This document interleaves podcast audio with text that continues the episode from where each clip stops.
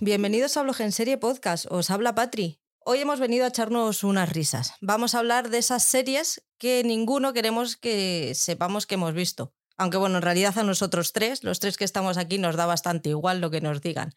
Pero si fuéramos normales nos daría un poquito de vergüencita eh, admitir que no solo hemos visto estas joyitas, sino que además nos gustan. Volva Carni, ¿cómo ha ido la semana? ¿Qué tal eligiendo tus vergüenzas seriéfilas? Eh, pues nada, la semana, pues bien, trabajando y eso, volviendo un poco a la normalidad, poder ver series y, y poder dedicar un tiempo a esto que me habéis metido aquí que al principio pues parecía algo que podía ser sencillo, pero que luego a la hora de, buscar decías, joder, bueno, hay cosas que no me han gustado a mí o, o sea, que me han gustado a mí, pero pero es que no solo a mí, sino que haya otra gente de estos raritos que somos nosotros, pues que también les ha gustado. Entonces, eh, elegir solo una serie o siete o cinco series que, que, solo me hayan gustado a mí me ha resultado bastante complicado. Pero bueno, aquí hemos traído unas series que igual algunos no pueden estar de acuerdo o tal, o que digan, oh, pues a mí esa serie sí que me gustó y la disfruté, pero bueno, ahí, aquí las vamos a contar. Te ha costado porque tú no ves serie mala, ¿verdad, Paul? No es que vea series malas, pero no sé, ya te digo, lo que decía antes, que, que comparto eso de, de, ver series que no nos gustan con, con, más gente. ¿Y tú, PJ? ¿Qué tal se te ha dado hacer la lista? Bienvenido. Hola, gracias. Pues eh, para mí ha sido más o menos fácil porque yo sí que veo muchas cosas que, so que sé que solo me gustan a mí.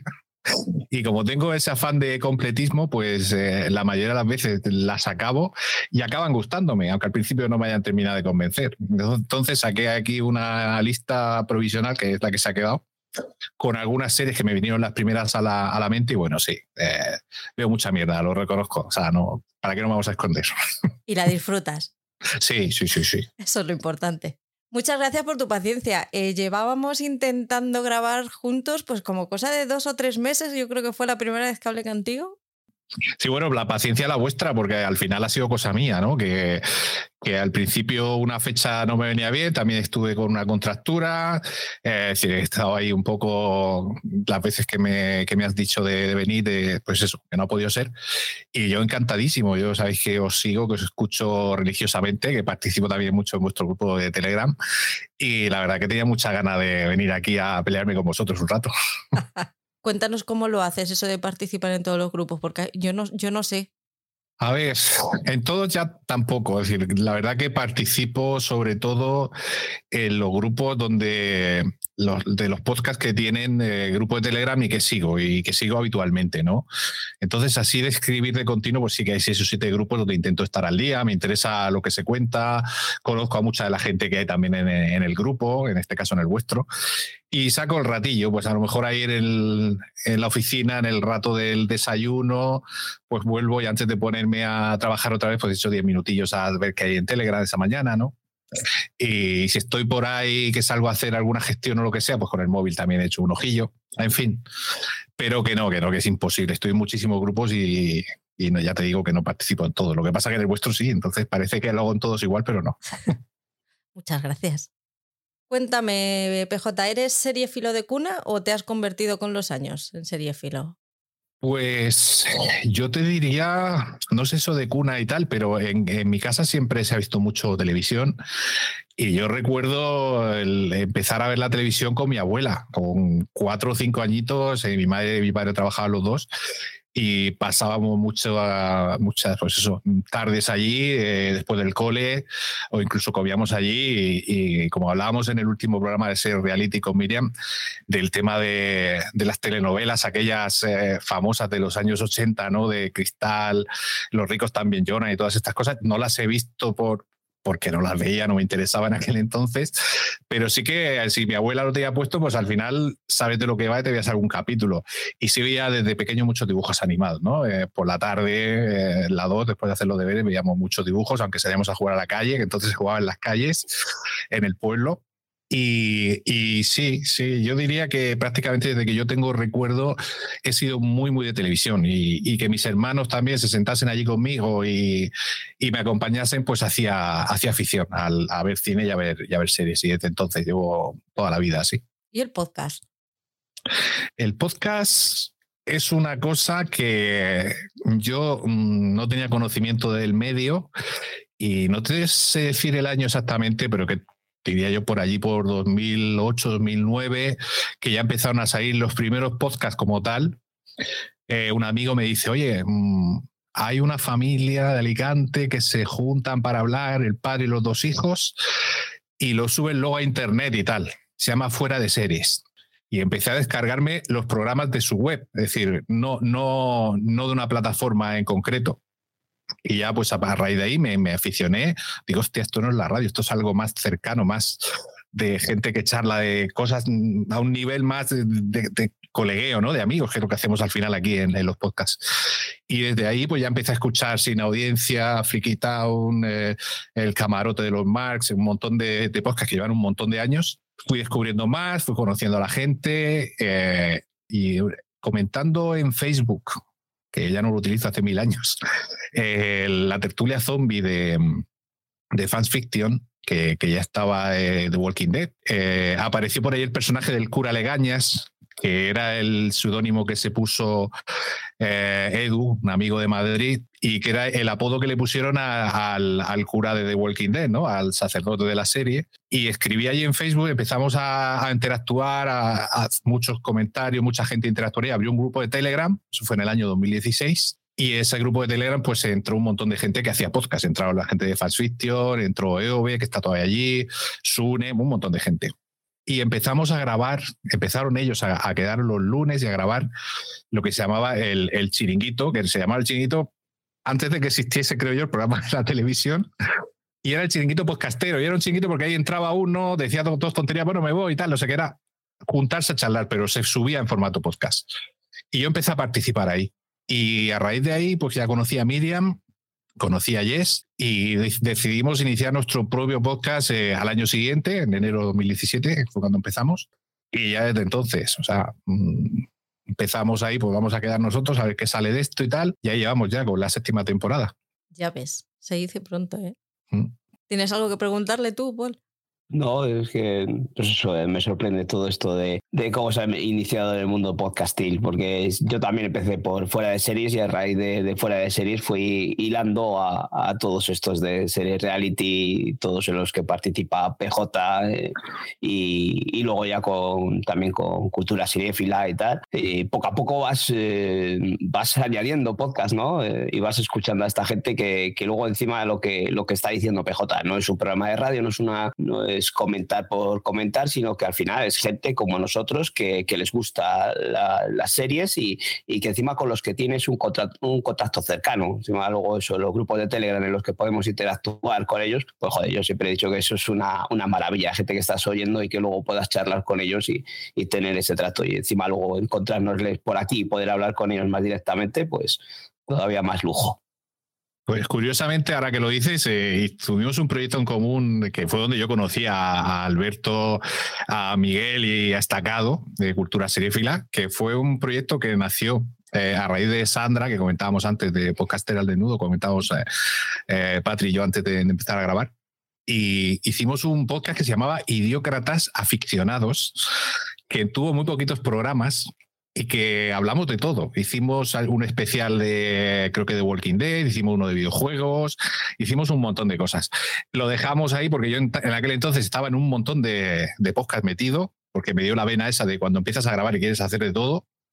Y había iniciado un montón de proyectos y yo lo dejé, ellos también lo fueron dejando. Al final ellos iniciaron Cultura Seriéfila y es lo que dices, la, eh, cómo este mundillo te, te, presenta gente que en principio no, que salió también a través de un grupo de Telegram, que empezamos primero a hablar de series ahí, de ahí salió la idea de hacer ese podcast. Y luego ya, bueno, eh, con Estacado he tenido mucho más roce porque he coincidido con él más veces en, jornadas de podcasting y en más sitios, pero a Miguel y Alberto los conocí también en, Madrid, en unos podcast days, y mola mucho después de estar años ahí interactuando con la gente cuando luego te los encuentras de un día, ¿no? Y tomas ahí algo y, y desvirtualizas a la gente, ¿no? Y este, yo creo que esto no sé si en otro mundo será posible, pero a mí el mundo del podcasting me ha traído muchos y muy buenos amigos. Que con el tiempo, pues he ido haciendo primero una amistad virtual y luego al final nos hemos conocido y eso es lo que yo más valoro. Y, y aparte de pasármelo bien, eh, todo lo que me ha dado eh, este mundo, pues me parece maravilloso. A mí me preguntan un montón. La gente da por hecho que Poli y yo nos conocemos. Y como, no, no, nos vemos todas las semanas a través de la pantalla, pero no nos conocemos. Y, se les hace raro. Sí, sí, pero ya te digo que, que yo pensaba la primera vez que yo fui a ver a, Miriam, eh, que fui a Málaga y aprovechamos para conocernos en persona y tal. Y, bueno, no recuerdo si nos habíamos visto en la jornada de podcasting de Alicante del año anterior, puede ser. Pero bueno, la primera vez que nos vimos, yo pensaba, joder, ahora, ¿cómo va a ser esto? Solo nos conocemos a través del, de la videollamada y tal. Pues ya os digo, cuando os va a pasar a vosotros igual, como si toda la vida hubiésemos estado juntos, lo mismo que ahora aquí. Y yo estoy seguro que si algún día nosotros nos conocemos en persona, será exactamente igual. Es decir, es una, tenemos este tanto en común porque al final es gente que se une por una afición, que luego te puede gustar una serie u otra, pero al final todos pensamos de manera parecida, nos gusta, tenemos las mismas aficiones, somos de forma de ser, yo creo, gente muy abierta, con ganas de tener buen rollo con, los demás y tal, y eso se nota, y luego cuando coincides, ya te digo, a mí me sorprende la cantidad de gente que luego he ido conociendo, que solamente había estado con ellos interactuando por, por videollamada y tal, y parece que digo, joder, si, si es que tengo más confianza con algunos de ellos que, con amigos de, de toda la vida, ¿no? Pues sí, Oye, PJ. Sí. ¿Tú duermes? Sí. A ver. Antes eh, dormía menos, ¿eh? Y sacaba más tiempo, sacaba más tiempo para hacer muchas cosas. Eh, pues eso, para grabar más podcasts a la semana. Pues yo, yo grababa una época entre 2017 y 2019, grababa tres, cuatro, cinco podcasts a la semana. O sea, una locura.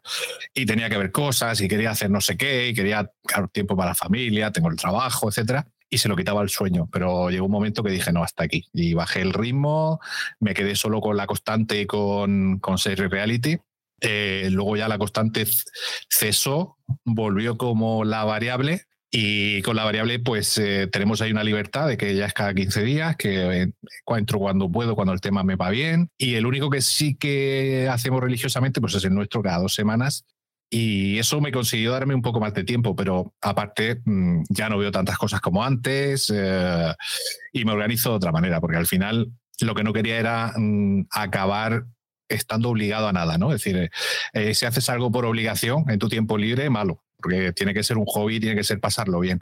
Y en ese punto estoy, en que yo me lo sigo pasando bien con lo que hago, me lo sigo pasando bien viendo series y no me obligo eh, a ver todos los estrenos que antes veía, aunque fuera el piloto de casi todo. Hoy en día también te digo que es imposible. Estoy hablando que hace unos años no había ni la mitad de plataformas, pero aún así ya elijo mucho. Digo, sé que este género me va a ir, tal, y luego si hay alguna gente, alguna serie que aunque no sea de mi género, se comenta eh, o está dando el pelotazo, pues la veo, ¿no? Pues para, para, dar también un poco de que normalmente me suele gustar, ¿no? Pero yo siempre elijo mis mierdas de, ciencia ficción, acción. A mí me gustan las hostias y, eh, y los láseres, ¿sabes? O principalmente eso. Decías en Podcasters al Desnudo que vosotros elegíais las series que vosotros queríais, queríais ver. Y nosotros, la verdad es que desde, desde el inicio lo hicimos así, porque yo siempre he considerado que como te obligues a ver algo, como ya entres cruzado a ver algo, ya eso no lo levantas. Ya puede ser todo lo bueno que tú quieras, que como lo veas sin ganas, no hay manera de, levantarlo. Estoy de acuerdo contigo, vamos. Es la mejor forma, hacer esto para, pasarlo bien, que cada uno vea lo que pueda y lo que le apetezca. Y si un día hay más contenido, como si hay menos. Pues si no, se habla del tiempo, se habla de medio de viaje al sitio y fuera, y se rellena el tiempo como sea en el programa. Ah. Oye, ¿y cómo podemos encontraros? Pues nosotros eh, somos en Twitter de Series Reality 1, en Instagram también. Eh, tenemos, eh, bueno, el podcast está subido a iBox, pero de ahí se reparte a todas las plataformas. Entonces está hasta en YouTube, lo tenemos subido en formato audio todas las semanas, bueno, cada 15 días el, podcast y, y en cualquier vamos, en Spotify, en Apple, en Google, en, lo que os ocurra, está el podcast metido. En Amazon, en todos lados. Ya me encargué yo de meterlo en todas partes y ahí está. Eres de los míos. Yo de vez en cuando digo, tengo un día de estos de, ¿cuántas cosas pendientes tengo que hacer? Digo, venga, voy a ver dónde está el podcast, dónde puedo meterlo. Y me paso un día mm, actualizando el blog, eh, voy metiendo el podcast en sitios donde no estaban y viendo a ver si puedo encontrar algún sitio donde grabar que sea diferente y que me dé mejor calidad. Eso también me lo paso muy bien buscándolo. Sí, yo te puedo recomendar, nosotros antes utilizábamos eh, Meet, igual que vosotros, y nos pasamos a StreamYard, porque es lo que siempre hemos utilizado la constante, que la constante se hace en directo para los Patreon, eh, bueno, y la variable también, y David quería que pues, tuviésemos buena calidad de sonido y bueno, el programa se emite completo, sin, sin cortes. Y él lo tiene de pago, tiene la versión de pago, tiene más cosas, que puedes nivelar, no sé qué, puedes hacer un montón de cositas ahí y tal, pero la versión simple ahora permite grabar, lo que pasa que no sé el cuánto tiempo es que nosotros grabamos con un programa aparte y la calidad de sonido, por lo menos a nosotros nos parece que es mejor que por supuesto que la de, mm, ay, yo te le diría, la que es la que la Skype, que siempre tenía un ruidito de fondo ahí que no me gustaba. Y con Meet estábamos muy contentos, pero empezamos a tener problemas, empezaron a, a, decir que iban a cambiar, que no sé qué, algunas veces la conexión nos fallaba también y nos pasamos a StreamYard y la verdad que nos suele funcionar muy bien. Que gratuito, o sea, la versión gratuita se puede hacer lo mismo que aquí, menos grabar, eso sí.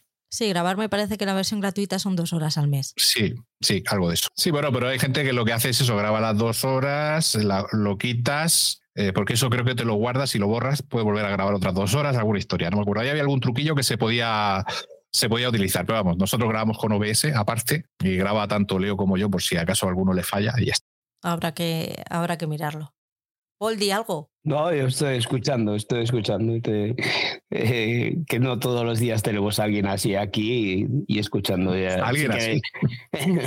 pues sí, ya, aunque no lo creas, pues para nosotros es un, una referencia, te digo, desde el principio que, que, os he estado escuchando. Y eso, con lo que va acotando Patrick y que nos conocemos por eso, porque después de hoy tantos años en el podcast, pues siempre escuché el podcast de, de Sandra, de, de, Podcast al Desnudo, mm. tuyo también, entonces pues ya estas cosas a mí sí que me suenan, pero claro, yo, yo dejo hablar, eh, te dejo hablar para que la, el resto de la gente también te conozca, aunque bueno, creo que, que la mayoría te conocerá. Bueno, Tampoco quiero decir. A, mí me pasa y me sigue pasando. ¿eh? La admiración siempre se tiene por quien escuchas y, hace mucha ilusión cuando grabas con alguien que llevas escuchando mucho tiempo. A mí me pasa hoy con vosotros igual. Y, y yo recuerdo cuando, cuando grabé por primera vez con, con CJ, bueno, que a CJ lo conozco en persona, que he coincidido muchas veces con él en Alicante y demás, y alguna vez eh, me invitaron a participar en, en, fuera de serie ya el proyecto grande que hicieron aquel, ¿no? Con todos los periodistas y, y joder, yo estaba flipando allí, me decía CJ, pues sí, estamos haciendo lo de siempre, grabar un podcast y tal, y yo decía, sí, tío, digo, pero para mí grabar contigo es la puta hostia, ¿no? Y, y, y, eso pasa, que al final somos todos gente normal. Eh, lo que pasa que a quien escuchas, pues siempre te hace ilusión el, el grabar con ella. Ya te digo, que a mí me pasa hoy, ¿eh? yo estoy igual de encantado que vosotros. Yo creo que fuera de series ha sido un poco la cuna de, de todos los demás, en, en cuestión de podcast seriófilos. Yo creo que si fuera de series y o televisión, eh, yo creo que son los dos podcasts de series más antiguos de, España. Y los que sigo escuchando a día de hoy eh, todavía, porque fuera de series, aunque hacen muchas otras cosas diferentes, todavía ellos un semanal hacen los tres, como antiguamente, y a mí me encanta ese formato, el eh, escuchar a don Carlos y a Jorge ahí con CJ hablar de sus cosas, cada uno con su estilo, con sus gustos, y luego televisión, que, que es otro que no lo nombré al principio, todos los pr primeros que escuché, que también me hizo muchísima ilusión cuando los invitamos al programa y vino señor Mirindo de Javier Fresco y lo pasamos genial hablando con ellos y bueno, Mirindo también he tenido la suerte de conocerla en persona que hemos coincidido en varias eh, en varios eventos de podcast y tal y claro, yo, no, Mirindo tal vez, hombre, por favor, déjame, déjame Se, le da mucha vergüenza cuando la gente le dice que, que soy fan o algo de eso, ¿no? me hizo mucha gracia. Oye, nos debes una anécdota a la gente de sí. Telegram sobre Penny Dreadful, que nos dejaste sí. ahí con las ganas. Pues es que el otro día, claro, ahora como está la serie en Sky Showtime y hay gente que la está viendo ahora y se comenta ahí en vuestro grupo, pues justo recordé que yo cuando veía la serie eh, en emisión, que no sé si sería la segunda temporada o quizá la última, pues justo ese año había empezado el podcast de La Constante, con David Mulé, con Carolina Fraile, con el señor Oráculo y, y, y bueno, luego se ha ido cambiando la plantilla y, y entrando más gente. Y yo recuerdo que busqué, como me gustaba mucho la serie, puse Penny Dreadful y me apareció que ellos hacían como una review de cada semana, pues del capítulo, aparte de las demás cosas y tal. Entonces descubrí a, tra a través de Penny Dreadful, descubro la constante, empiezo a interactuar muchísimo con ellos, a escribir mucho, a opinar y a dar, eh, oye, pues esta serie está guay, no sé qué, si no la habéis visto, no sé qué, ellos leían mis comentarios y da la casualidad que en unas eh, jornadas de, de, podcasting que hay en Madrid, en unas chulapod que se organizaban en verano, en Tres Cantos, eh, yo me planto allí porque yo me iba yo me cogía mi coche y yo me iba a conocer gente sin, sin, ningún problema. Y entonces conozco a David, conozco a Carolina, y al señor Oráculo, que hicieron allí un directo y tal. Pasamos el día allí con más gente, hablamos, ya, hombre, PJ, qué alegría verte, conocerte, tal.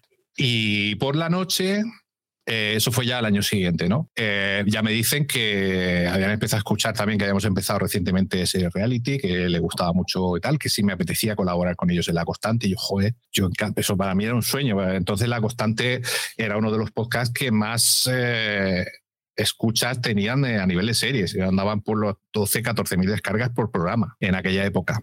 Y no por eso, es decir, para mí era un referente, ¿no? Y yo me, me, estallaba que un podcast así de grande me dijese a mí, que acaba de empezar un podcast pequeñito, que lleva unos pocos meses haciendo podcast, que me dijese, vente con nosotros. Obviamente le dije que sí. Empecé y estuve con ellos pues hasta que acabó el, el proyecto. Y fue a raíz de Penny Dreadful escuchar su podcast y empezar a interactuar con ellos como yo. Al final, bueno, David es súper amigo mío, Carolina, Gemma, Elena, bueno, todos los integrantes del equipo de, ahora la variable ante la constante, hemos hecho una, una, pequeña gran familia y hacíamos antes por vernos un par de veces al año, la puñetera pandemia rompió la gracia y bueno, el año pasado pude estar allí con, en Gijón con, en, en, las, las con Julio Caronte y con Nico Frasquet, eh, que, hacía mucho que no les había visto, pero les echo de menos, les echo de menos porque ya ni grabamos como antes, porque ellos tampoco entran tampoco, ni nos vemos como, como yo quisiera, pero vamos, ahí queda que gracias a Penny Dreadful yo conocí a esta gente maravillosa y pude participar en ese gran podcast que era La Constante. Qué guay. Me lo pasé pipa con ellos, eh, con vuestros comentarios de House of the Dragon. Ostras. Qué grande. Estaba, eran los últimos meses de trabajo, yo ya estaba súper jodida y cuando vez que tenía un, mal rato me, os ponía y se me arreglaba el día. Sí, la verdad que son muy ocurrentes. es lo que decía antes, eh, cuando te lo pasas bien, cuando, qué es lo que pasa aquí con vosotros, el ambiente que tenéis, nosotros en Serie Reality, eso se nota. Es decir, cuando en un podcast estás disfrutando, te da igual el tema que hables. Si te lo pasas bien, yo creo que al final la audiencia también se lo pasa bien, porque te transmite esa alegría o ese, esa complicidad que tienen ellos ahí comentando lo que sea, y eso es lo guay, ¿no? A mí me encanta eso. Bueno, se acabaron los buenos rollos. Venga. Tú y yo cara a cara con Emily in Paris. ¿Qué pasa? ¿Por qué te gusta? Pues es curioso también. Eh, yo empecé a ver la serie porque yo no la iba a ver, ¿vale? Eh, yo veo muchas cosas con mi mujer, tenemos gustos diferentes, pero a ella le gusta mucho este tipo de series de comedia romántica, culebrones, así como culebrón. Yo le llamo culebrón, pero son series de estas así de más capítulos que son de casi todo romántico, de una historia de una familia, no sé qué cosas que yo no suelo ver. Y esta, como era cortita, y estaba la, la, actriz, la, hija de, Phil Collins, que yo la había visto en algunas películas y la chica pues me, me, llamaba la atención. Y digo, ¿pero esto de qué va? Digo, ella es francesa y me dice, no, no, ella es una chica americana de una empresa de publicidad que la mandan a París. Dice, todos los franceses son fatales con ella y tal. Digo, ah, pues la tengo que ver. Digo, pues es para odiar franceses, yo la tengo que ver, porque yo odio, odio a los franceses. Si alguien no lo sabe, los odio. Lo siento si me escucha algún francés. Y yo me ponía a ver la serie y insultaba, dijo, hijos de puta. Mujer, por favor. Digo, pero mira qué cabrones. digo, ¿cómo le hacen el vacío? ¿Cómo tal? Racistas, cabrones. No sé qué decía de todo. ¿Qué pasa? Que luego al final eh, fui entrando en el rollo de la serie. Sabes tú que la relación con los compañeros va cambiando y al final ellos, pues. Eh, eh, empiezan a hacer amistad y, y, cambia todo el rollo. Ya se vuelve más una comedia romántica más al uso. Es cierto que la primera temporada me gustó más, ¿vale? Pero luego, claro, mm, a mí mi mujer se ve que me ha pegado el tema del rollo este del glamour y yo dice, mira qué vestido lleva, mira qué zapatos. Y claro, París, no sé qué, las, los eventos esos que hacen de presentación, ¿no? De, la publicidad, las campañas. A mí eso del, lo del mundo publicitario siempre me va a llamar la atención. Las series que tienen que ver con eso me, me gustan, ¿no? Y esta lo trata de un tema un poquito más ligero, pero al final también tiene su importancia. ¿Y qué pasa? Que es una serie que podía haber dicho hoy, es una serie mala que la veo, pero como no solo me gusta a mí, que esta sí que tiene éxito, no, no la he traído, pero básicamente es eso, me lo paso bien. Para mí es un lugar feliz, no pienso, desconecto y me lo paso bien. Luego ya entrar al pique con vosotros y tal, y defender, ¡oh! a ver, la serie no es nada del otro mundo, eso lo sabemos. Pero bueno, me gusta, me gustan las batallas. A mí me pasó justo lo contrario. Era una serie que a priori tenía todo para que a mí me gustara. Podría ser un Bridgerton de la vida, sin ningún problema. Mm, Súper mamarracha, o sea, es que cumple todos los puntos pero es que no puedo con ella. Nada, Patri, ya sabemos que esto, este es nuestro punto de, inflexión. Pero bueno, nos unen otras muchas más cosas. Emily no nos separará. No, no, puede, no va a poder con nosotros. ¿Tú, ¿Tú, la viste, Paul? ¿Empezaste con ella? No, no, ni, ni te has acercado. ¿Cuál, perdón? Emily. No, no, no, ni me atrevo, ni por asomo. Uy, yo no, la tengo apuntada como puteo.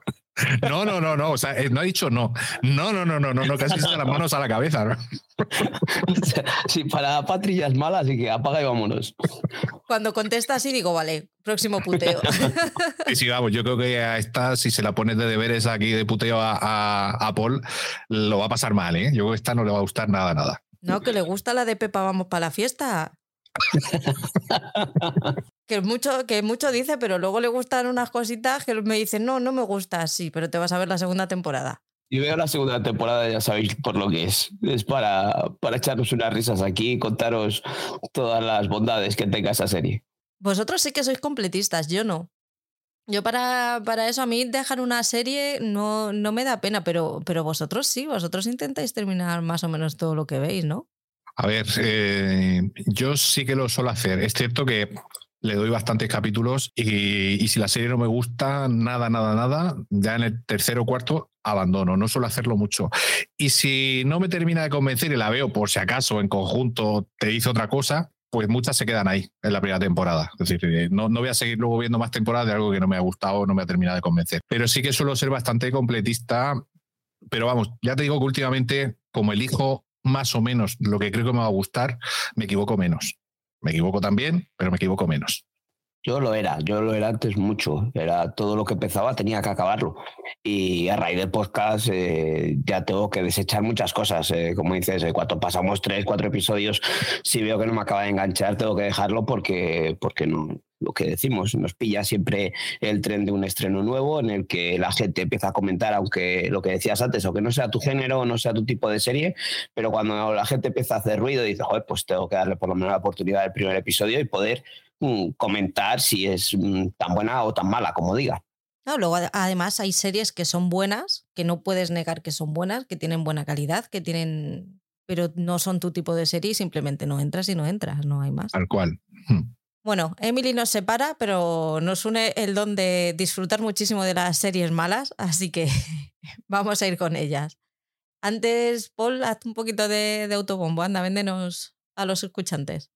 Bueno, pues os cuento, os cuento un poco dónde nos podéis encontrar. Pues eso, en Instagram, pues tenéis la cuenta de, del blog, que es arroba blog en serie podcast, en el que pues Patri va subiendo las cosas que va, que va viendo, los adelantos que la van llegando, o, o si asiste, eh, como tiene el privilegio de vivir en Madrid, a, alguna premiere, algún, algún adelanto que hagan, algún evento que hagan allí en Madrid y nos ponga los dientes largos. ¿eh? ¿No te pasa a ti eso, PJ, cuando esta gente lo ve? Sí, sí, me, me da muchísima envidia, muchísima. Me, me, han denegado el acceso a ver a William Levy. Vaya, pues ya lo siento, ¿eh? ¿Cuándo está la serie ahora? A final de mes, ¿no? Está en la serie de Movistar, creo. Sí. ¿Pero era, era, físico o era virtual? No, no era físico, era físico. No, no, vienen, físico. vienen, sí, sí, vienen aquí. Pues vaya. Pues nada, eso que no nos vas a contar. Y bueno, pues en Instagram pues también tenéis una cuenta que, que, es la que llevo yo, que es arroba feber barra baja series TV, en la que pues bueno, voy, subiendo cuando puedo alguna serie que he visto, comento lo que me ha parecido, no, no son series de estreno como aquí os contamos, que cada vez que vemos una serie de los 15 días en el quincenal, pues son casi todo series de estreno, pues ahí pues os voy contando según voy viendo la, las series que, que tengo atrasadas pendientes ahí. Y luego tenemos nuestra cuenta en Twitter, que es arroba blog en serie pod, acabando en D. Y el grupo de Telegram, que, que, hemos estado haciendo referencia durante todo este rato que llevamos hablando con PJ, que pues lo podéis buscar a lupa por blog en serie o el enlace sería t.me que barra blog en serie y luego un grupo que tenemos de plataformas para compartir plataformas y que nos salga un poquito más económico eh, esto de, de, ver series, ¿no? Y tener acceso a más plataformas por la vía legal sin que nos salga tan caro, ¿no? Que últimamente, pues, aunque Netflix eh, nos haya cortado el grifo, pero bueno, de momento las demás nos lo permiten y ahí tenemos un grupito en el que, pues eso, gracias a PJ, gracias a Alberto, pues vamos compartiendo ahí en otros grupos de, de podcast y, y, la gente se va uniendo y, y vamos haciendo grupitos de, cuentas nuevas de, todas las plataformas para, para que lleguemos a, a, más series con un coste económico menor.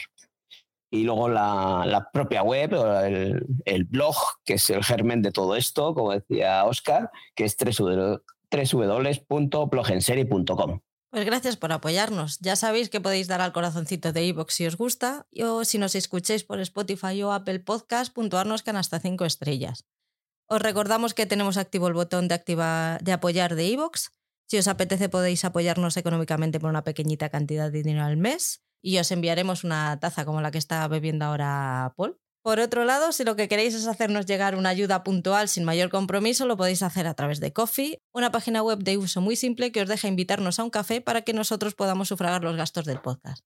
Todos estos enlaces los podéis encontrar tanto en la web como en las notas que siempre dejamos al final de cada programa. ¿Vamos al lío?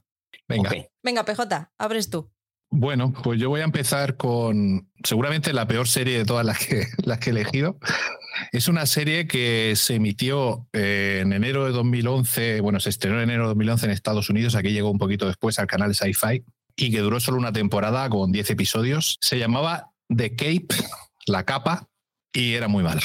Era muy mala, yo lo reconozco. Básicamente era una especie de, de Batman de hacendado. Era un señor que era policía, que lo meten en un en una especie de se mete en un lío, descubre algo que no tenía que ver, como suele pasar siempre, y lo matan, pero no está muerto.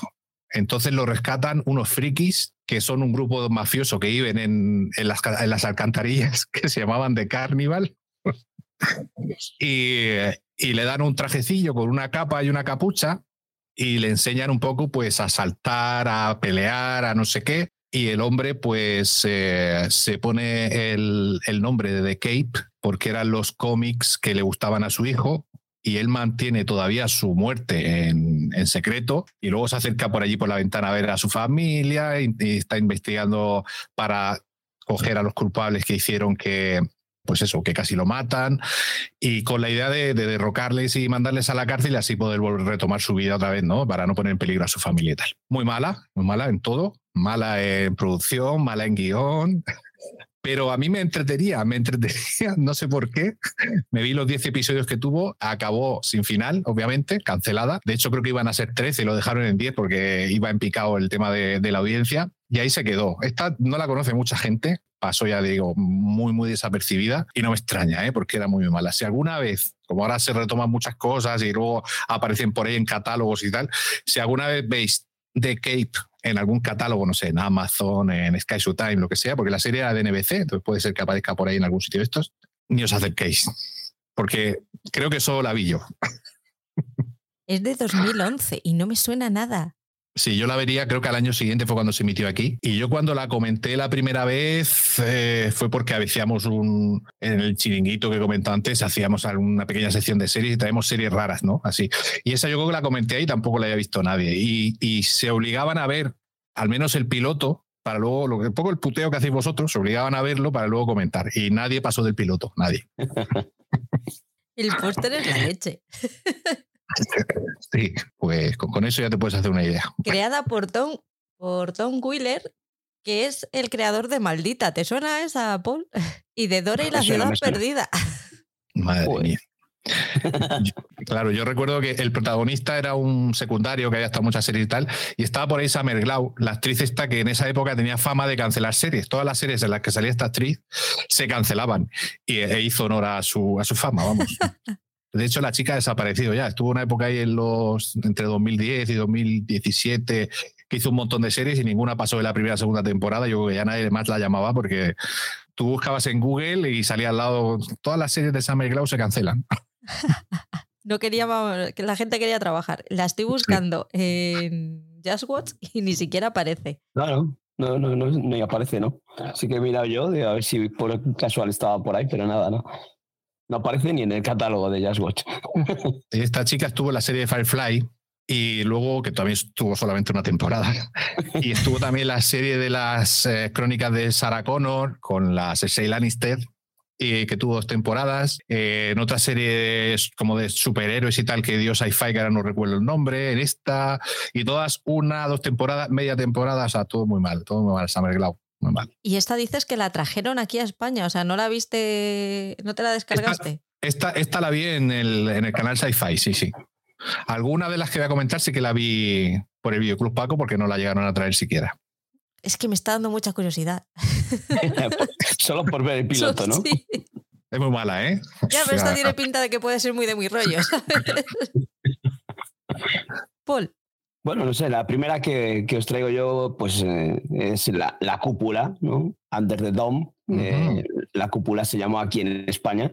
Eh, pues esta era una serie que mm, con la premisa que, traía y una producción producida por Steven Spielberg, una versión o una adaptación de una novela de, de Stephen King, pues tenía pues toda una pintaza de que podía ser pues eso, una, una gran serie. Es un high concept de estos que llamamos ahora, de, una producción de CBS, y en el que en un pueblo de Estados Unidos, pues eh, de buenas a primeras les cae una cúpula que les deja separados de, del mundo normal, ¿no? Y entonces, como tienen que, que, vivir dentro de esa cúpula, tienen que adaptarse a vivir sin, sin acceso al exterior y otra gente pues intenta saber qué es lo que ha pasado, quién, quién ha dejado caer ahí esa cúpula intentar salir de ella. Eh, todo esto pinta muy bien y, los primeros episodios, pues oye, parecía que esto mejoraba o iba a ser bueno, pero según iban pasando los episodios, eh, la cosa iba empeorando, nos trataba una ciencia ficción surrealista, que no llegabas a creerte nada de lo que ocurría allí y encima la iban renovando temporada tras temporada, porque llegó a tener tres temporadas. Aquí estabas diciendo de que si solo había no había pasado de la primera temporada a la anterior. Esta llegó a tener tres temporadas y, es que me vi las tres temporadas y, episodio tras episodio diciendo, pero ¿por qué sigo viendo esto? Yo digo, si es que ya no me importa nada lo que les pase ya a estos hombres ahí en la cúpula, pero seguía viéndolo. Encima fue una serie que aquí nos llegó a través de Antena 3 Televisión, cuando en aquellos momentos que te ponía la serie cuando les daba la gana, según fue perdiendo audiencia, la, relegaban ya a late night y, luego yo creo que ya la última temporada, no sé si ya acabé tirando de Videoclub Paco para, para poderla ver porque en Antena 3 yo creo que ya la tercera temporada no sé si la llegarían ni, ni, a, ni a estrenar. Yo creo que, que yo la, la, terminé en Netflix. No sé si yo creo que empecé a verla también en, Antena 3, igual que tú, y, yo creo que luego ya, eh, tanto la segunda como tercera temporada, yo ya las vi allí en, Netflix, ya cuando desembarcó Netflix aquí en, España. A mí me pasó con esa serie que la primera temporada me pareció bastante buena. O sea, eh, adaptaba la novela. Mm, estaba por ahí también Dean Norris, el cuñado de Walter White de, Breaking Bad. Y luego el protagonista, eh, no era un tío que, por cierto, viene en otra de las series que traigo yo ahora, Mike Vogel, que era un actor que yo no lo conocía y me, me, moló, ¿no? Y lo que pasa que lo que tú dices, luego empezó a desvariar ahí. Si la hubiese encerrado en una temporada como miniserie, yo que hubiese quedado como una buena serie, buena serie sin más. Era interesante todo lo que planteaba, todo el rollo de la cúpula, ese, todas esas tramas que había ahí dentro de si, cómo podían entrar cosas, cómo no salir, por, a ver si podían salir por debajo, no sé qué, todo el rollo aquel que montaron.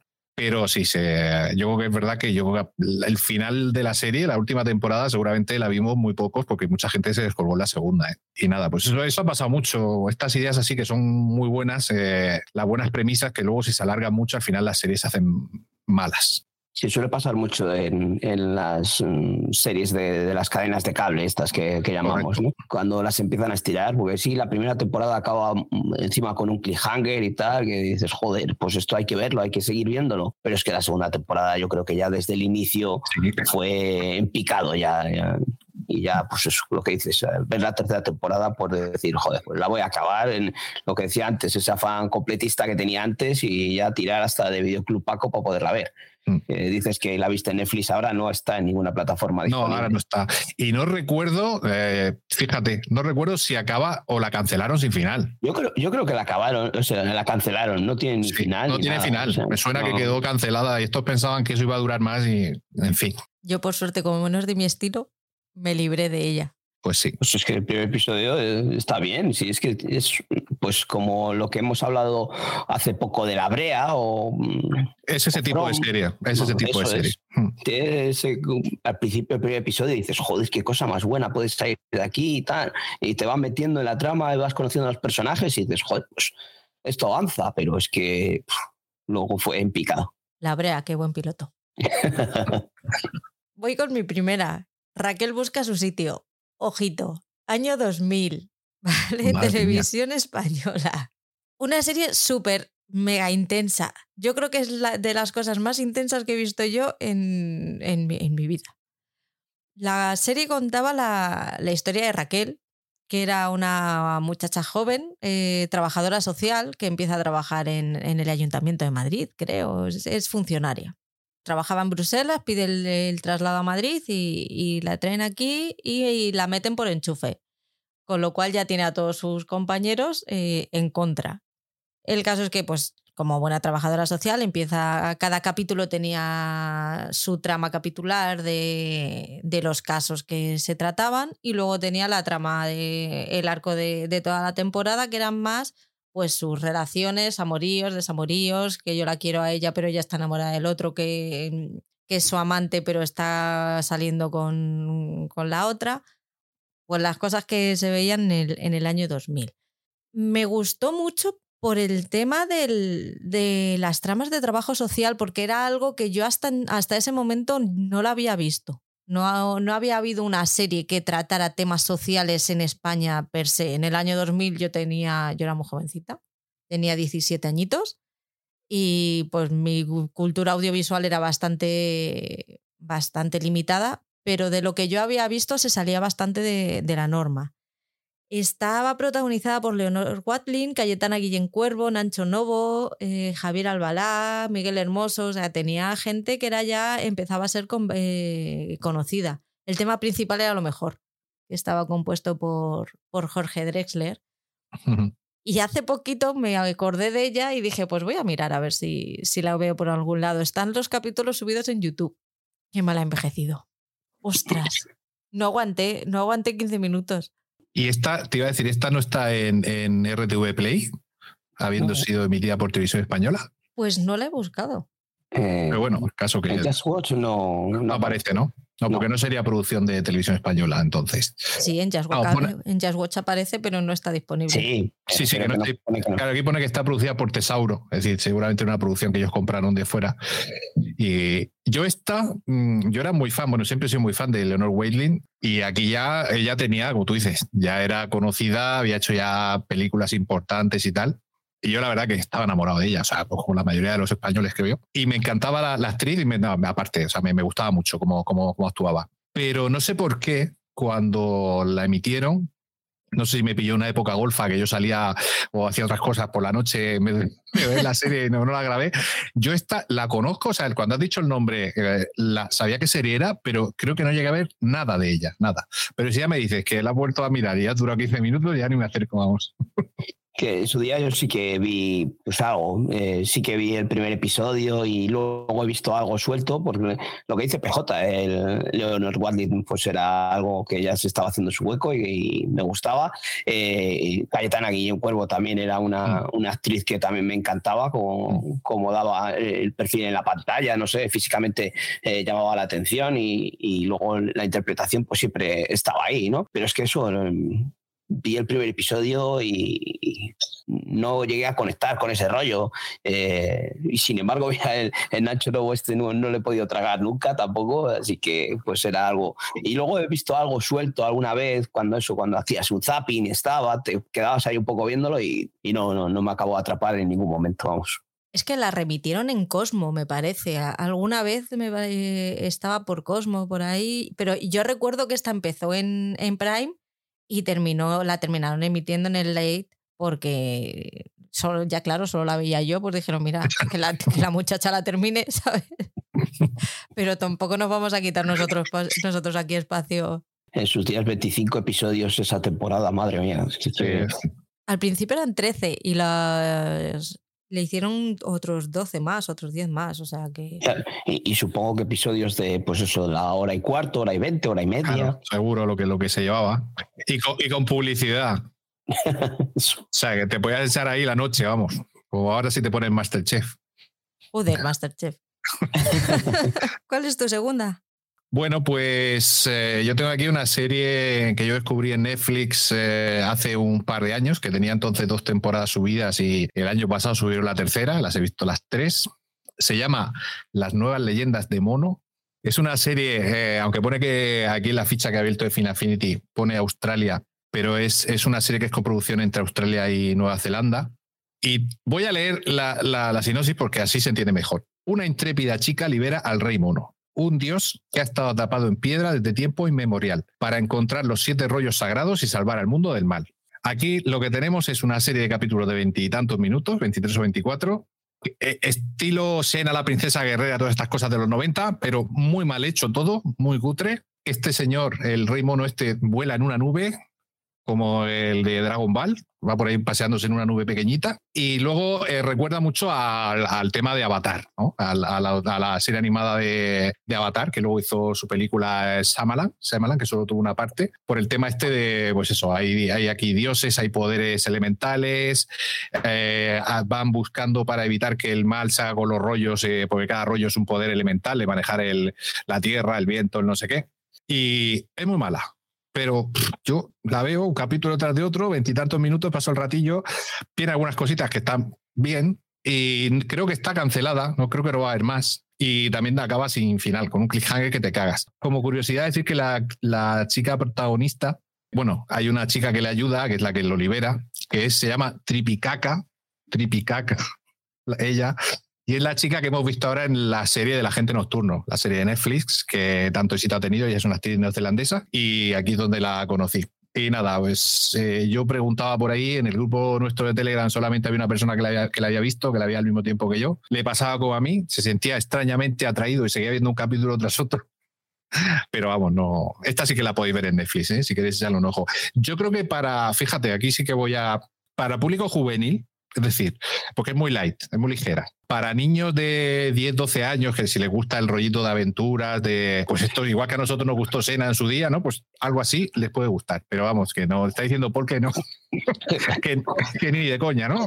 Os digo que no, porque yo lo intenté, ah. eh, se las puse, o sea, yo la vi en Netflix y dije, joder, pues mira, una serie de aventuras de eso, como dices tú, 20, 30 minutos, se la voy a poner a los chavales, que pues eso, igual hace un par de años, que, que tendrían eso, pues 12, 14 años o tal, se lo puse, vi el primer, episodio y dije, pero ¿esto qué es? O sea, casi me la tiran a la cara y no pasamos del primer episodio, así que... es que es muy mala, tío. lo que dices tú, ¿eh? sí que el planteamiento está muy chulo en cuestión de aventuras y, y esas ropas que llevan y ese plan aventura y tal, pero es que luego es mala, muy mala. Tiene, no sé, todo lo que hacen es malísimo, ¿no? Todo, el guion, las ideas que tienen, eh, los efectos, todo muy cutre, muy cutre.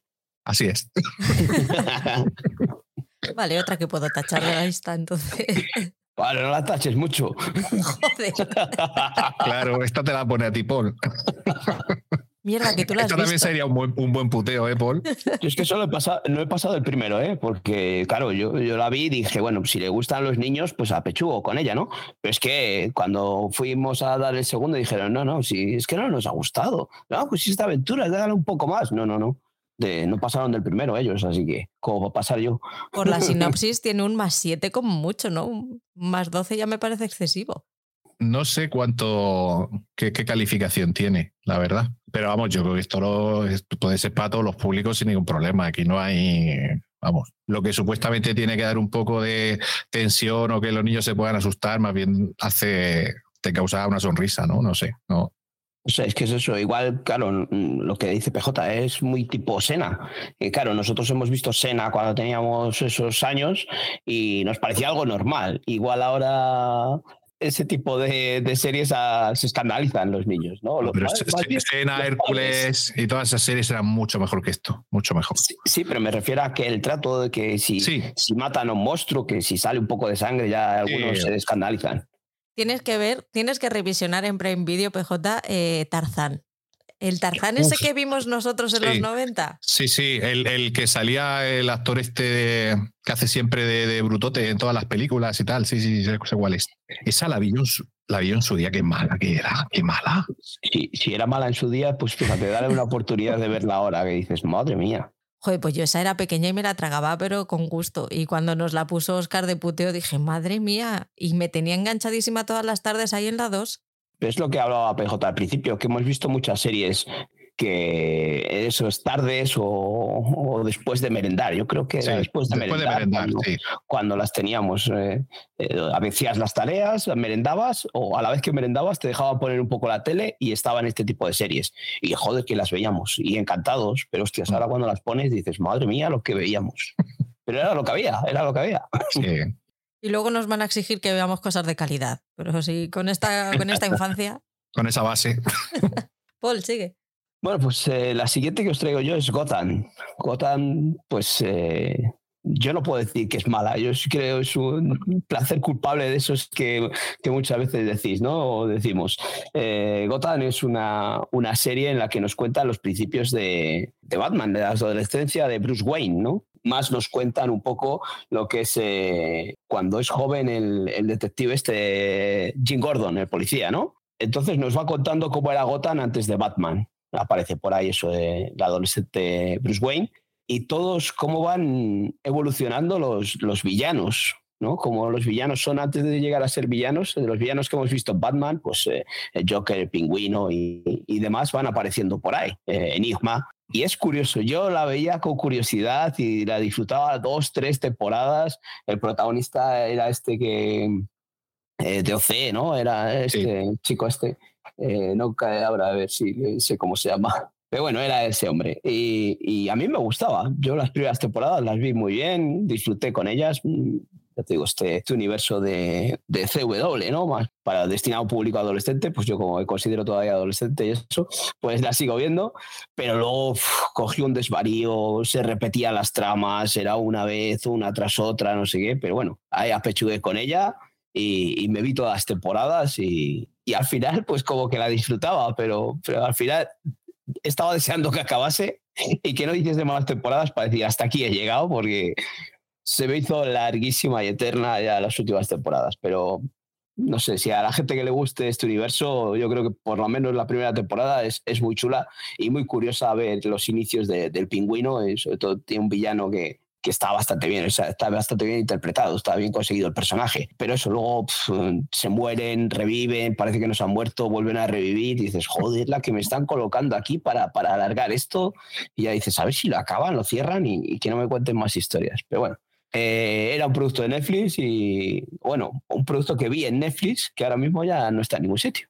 Sí, la quitaron de Netflix hace poco porque yo precisamente me había faltado por ver la última temporada y la retomé y justo vi, esta serie sale de Netflix no sé cuándo y no me dio tiempo a acabarla y yo como la serie la, produjo Fox, eh, entiendo que en algún momento llegará a Disney Plus y la podré acabar. Yo estoy de acuerdo contigo bastante en todo. La primera temporada a mí me pareció bastante buena, le pasa lo que le pasaba a todas las series de lo que hablábamos antes, de estas cadenas que eran 20, 22 episodios por temporada, entonces las tramas se alargaban mucho y había mucho relleno pero tenía personajes, como tú has dicho, el pingüino, el, el, señor Enigma, la chica que era, iba a ser Catwoman luego también en el, en el futuro, eh, aparece por ahí en algún capítulo el origen del Joker, tenemos a Mark Hamill haciendo de loco en algunos capítulos también, y la verdad que la serie estaba bien, era un poco locura, era fe, pero molaba, estaba bien ambientado el universo de Batman de la ciudad, pero tanto episodio, tanta temporada, al final yo creo que hizo que la gente la, la dejara y, y, yo mismo la dejé. ¿eh? O sea, y, cuando vi que estaba en Netflix, por mi afán ese de completismo, digo, hostia, pues voy a ver cómo, cómo acaba y aún la tengo sin, sin acabar.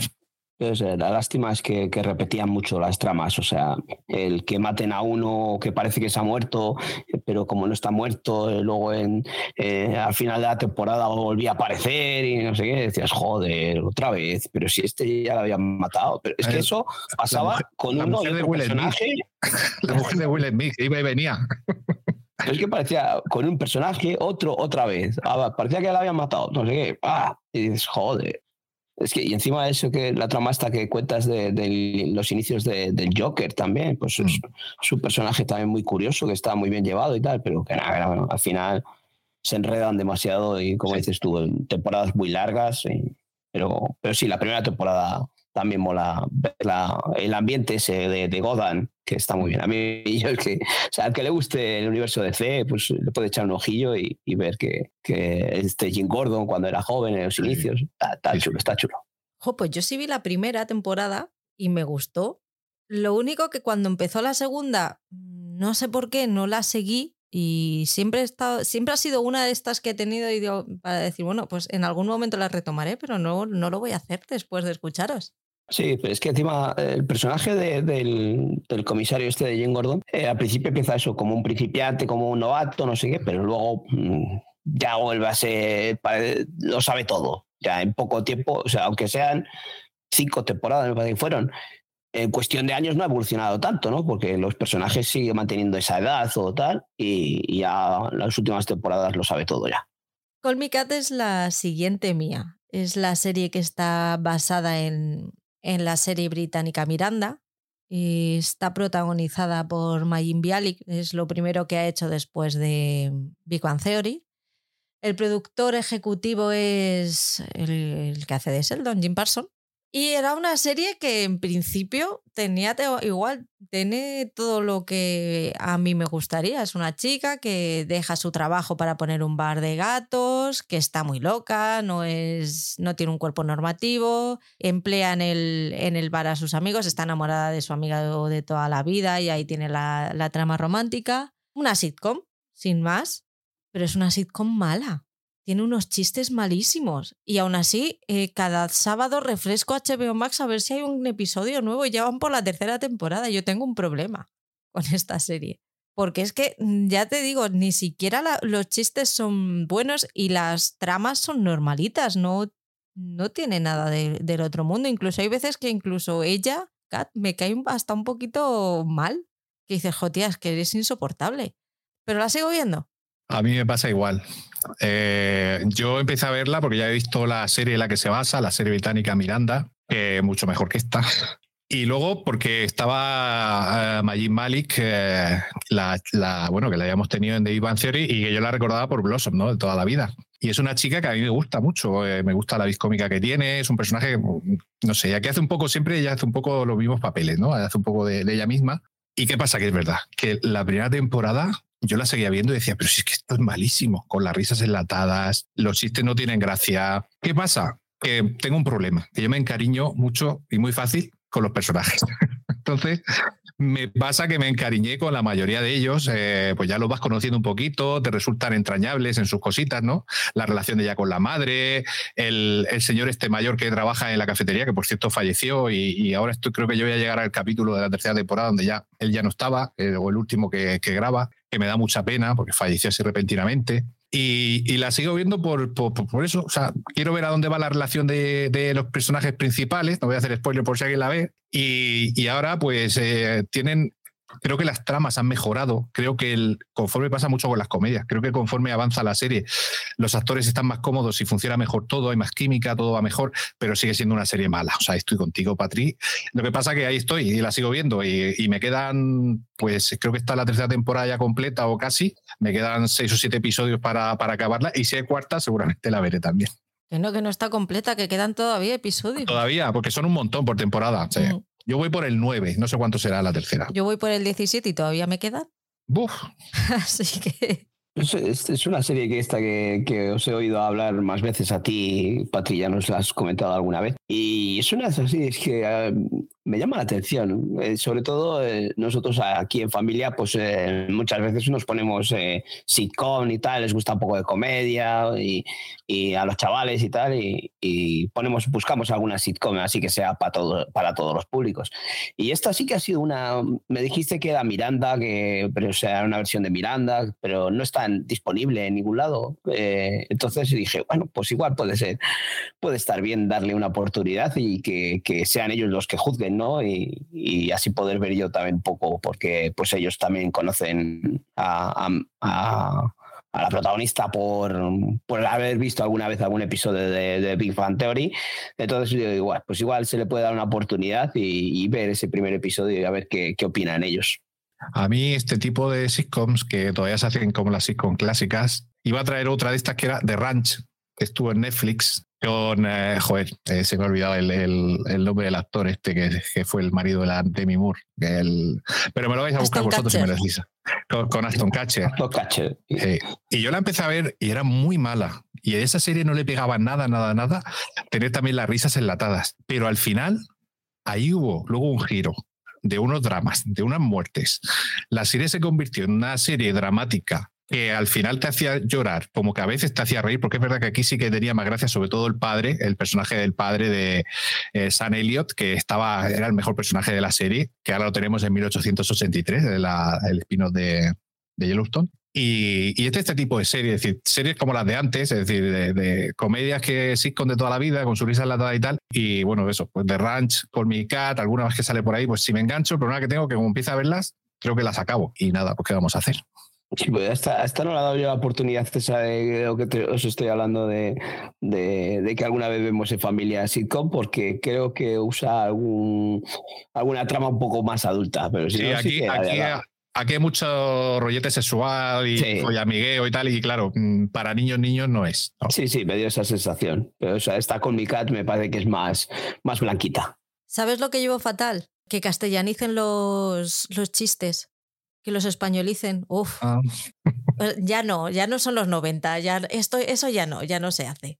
Ya tenemos suficiente cultura americana como para que nos, nos metas un chiste americano y nosotros eh, conozcamos la referencia. Por favor. No sé, no sé cuál he visto hace poco eh, que, que, hace. Ah, joder, eh, el joven Sheldon, ¿no? Que, que le, le, llama, le llaman una vez a la a la abuela la llama, dice, anda la cara cortada esta, no sé qué, en vez de el Scarface, ¿no? en vez de llamarla Scarface como mafiosa o tal, dice, anda la cara cortada. Digo, joder, qué, qué traducción más que todos sabemos ya quién es Scarface, ¿no? Para, para hacer referencia a un mafioso. Nada, yo esta no se la recomendaría a nadie, pero bueno. PJ. Bueno, pues fíjate que ahora traigo otra serie también antigua, bueno, del año 2015. Se llamaba Blood and Oil, solamente tuvo una temporada, la produjo ABC. Aquí no llegó, nunca a España. Esta, esta la vi, la empecé a ver porque la comentaron en Fans Fiction. Eh, ellos hacían un especial de piloto de las networks y tal cada año, cuando eso era un evento súper importante y tal. Y me llamó la atención, la vi, pero sobre todo me llamó la atención porque salía Don Johnson, ¿no? Yo soy muy fan de Don Johnson desde Corrupción en Miami, porque ya tengo una edad. Y, y es un actor que me gusta. Y quería ver aquí de qué iba el rollo este de Blood and Oil, que era muy mala, muy mala también. También os digo una cosa, esta serie se ha adelantado a su tiempo, porque no, no deja de ser un Yellowstone de antes. Lo que pasa que quería ser más como Dallas o Dinastía eh, y no funciona. No funciona porque algunas cosas que pasaban, mm, en vez de ser un giro estos que te dice, oh, hostia, lo que ha pasado, tal, no, te, daba risa, ¿no? Porque era, era todo muy, muy inverosímil.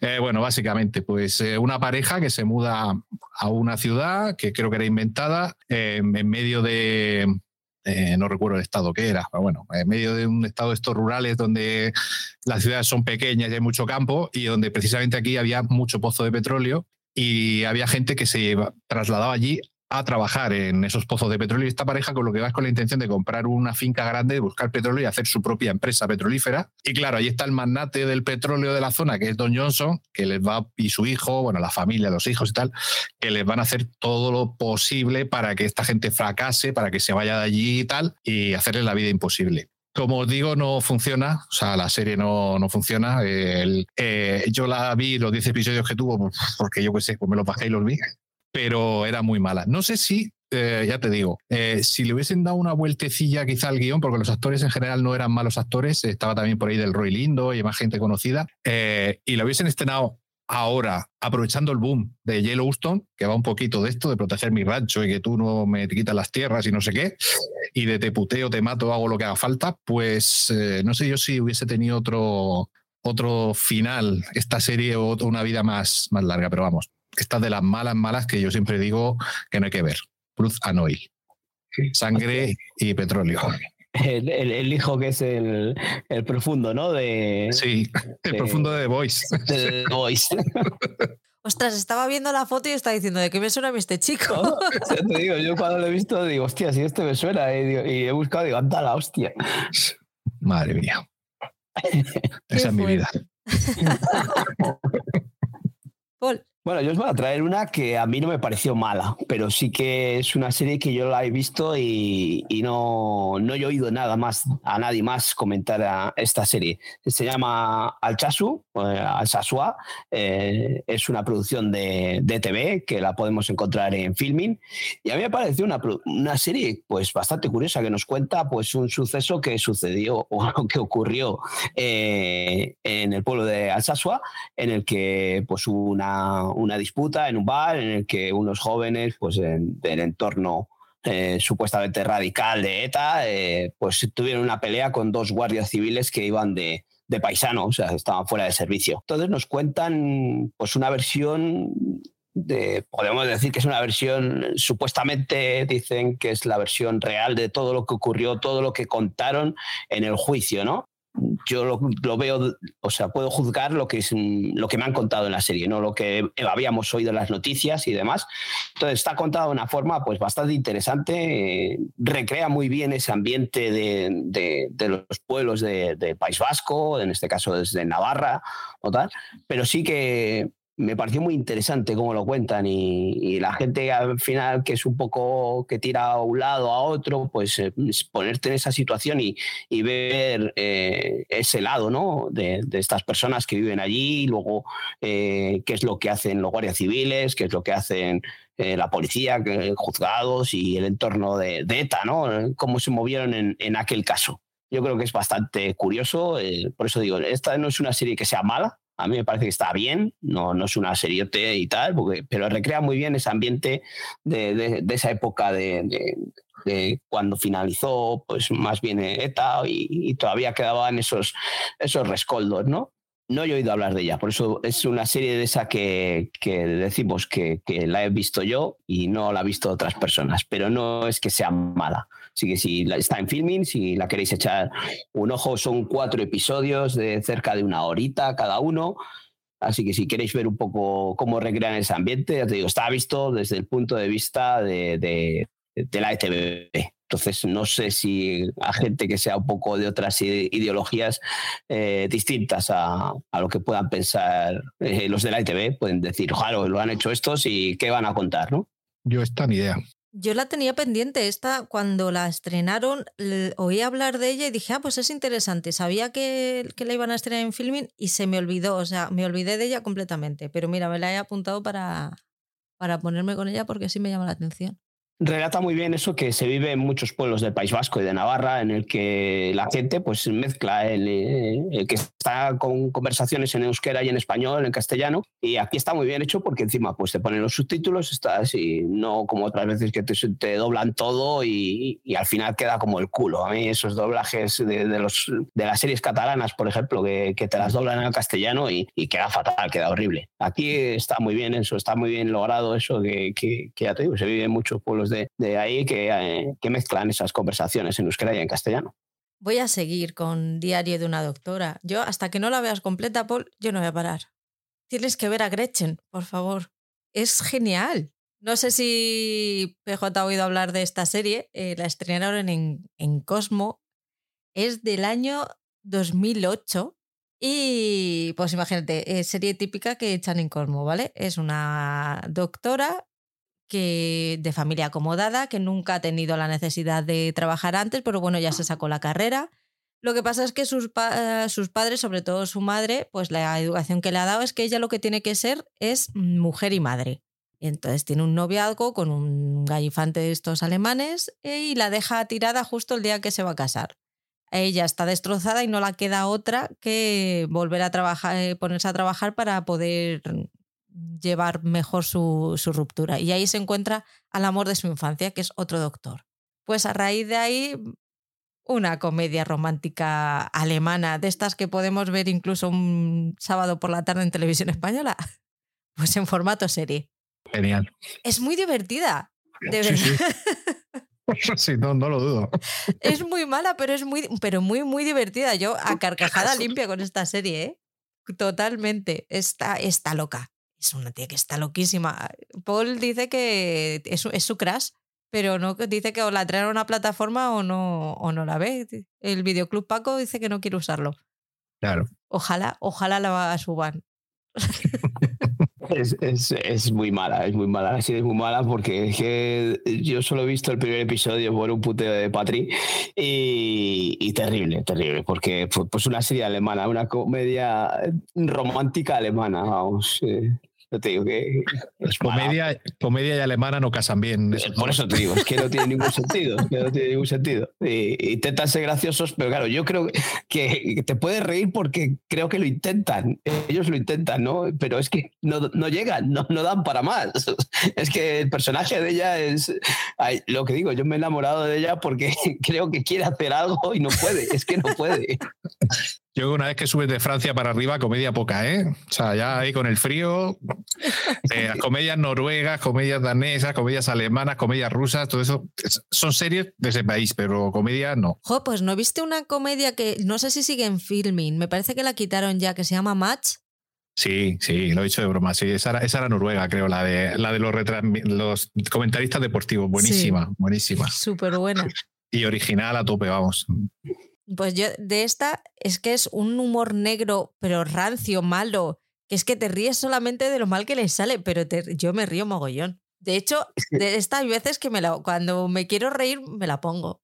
Es que, es que mm, son todos los clichés de una comedia romántica que les quieren meter ahí, pero es que les meten de tal de la manera más mala y más torpe que dices, joder, pero es que lo intenta, lo intenta.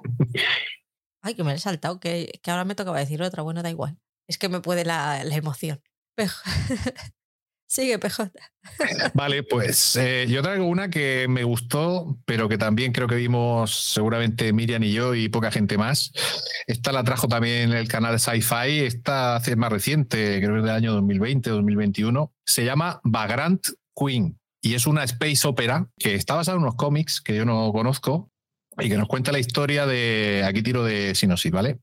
De Lida, una ex reina a la que expulsan del trono, pero bueno, la echan, pues, quitan a la madre básicamente, ella es una niña y se tiene que ir para que no la maten, ¿no? Y entonces se va por ahí por la galaxia escondiéndose en diferentes planetas y tal, y aparece un viejo amigo que es el actor eh, Tim Rothon, al que vimos de compañero de... Ay, mira, que tengo una memoria, hacía de Dog Holiday en la serie de también de sci-fi de Hostia, mira, estoy fatal, ¿eh? Lo voy a buscar porque me da, me una, mala, una mala hostia el no acordarme de las cosas. De Wynonna Earp. Wynonna Earp, que fue una serie de eh, tipo Supernatural, eh, que tuvo cinco o seis temporadas en sci-fi, que aquí la teníamos en Netflix, que también me la ventilé entera, igual que la de Van Helsing y todas las que hicieron malas también. Pero esa sí la vio más gente. Pues bueno, pues aquí tenemos a Tim Rothon, que era el personaje de Isaac, que es como un antiguo eh, comandante general de la reina que la ayuda. Entonces la serie va de que ellos van de planeta en planeta, pues intentando primero huir para que no los maten y luego tratando de recuperar el reino. Los efectos especiales son horribles, son muy de canales sci-fi, muy malos. La serie solo tuvo 10 episodios, pero era muy divertida y es que era muy muy colorista, muy rayaba algunas cosas, algunos vestuarios, rayaba el mundo drag queen. Entonces, a ya le flipaba porque era visualmente era muy chula y a mí yo me lo pasaba bien porque era entretenida, pero me dio mucha pena que la cancelaran porque, pues eso, porque la vimos nada más que Miriam y yo y ahí quedó, va Grand Queen. No sé si la habéis visto vosotros. No. ¿De qué, de qué año es? Esta, me, me suena que no es muy antigua. 2020, 2020. Yo la estoy viendo ahora, no, sabía nada de ella. Veo que está, está en Movistar Plus, está todavía disponible. Y joder, macho, eh, estoy viendo así alguna foto y. madre mía. Me dan ganas de verla. ¿Dónde está que los fusiles láser parecen que los a comprar el todo 100 de la esquina y cosas así, ¿no? Es muy eh, mala, muy mala. El maquillaje y eso que son así, que tiene las orejas un poco ahí para allá. Eh, joder, me está dando ganas de verla. Esta también sería un buen puteo, ¿eh? Y, por lo menos. No que me la pones de puteo. Y por lo menos te ríes. Yo tengo, que ver el episodio, por lo menos, tengo que verlo porque. Sí, sí, estoy viendo ahora fotos y eso y, tiene pintaza, tiene pintaza. Mira, no había pensado yo que esto iba a ser un buen nido de puteos. Sí, lo sé. bueno, te, te cuenta que hay muchas cosas de las que hemos hablado que ya no están ni disponibles en plataformas. Claro. Eso es verdad. Paul.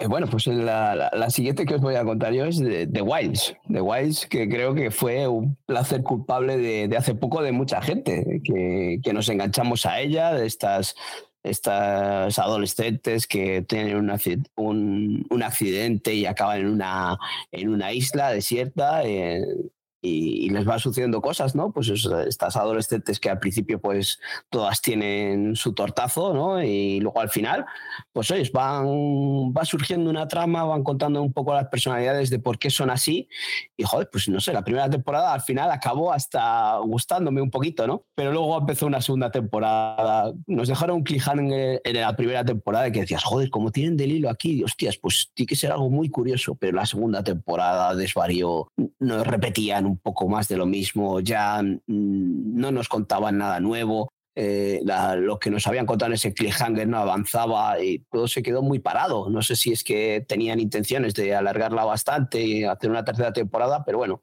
llegó el señor Amazon y dijo que, hasta aquí. Eh, es una serie de estas de adolescentes que muchas veces vemos, que nos entretienen, que nos pasa el tiempo, pero claro, eso no, al final no nos lleva a ningún sitio y joder, una lástima porque la primera temporada, aunque empezó también regulín, al final nos acabó enganchando.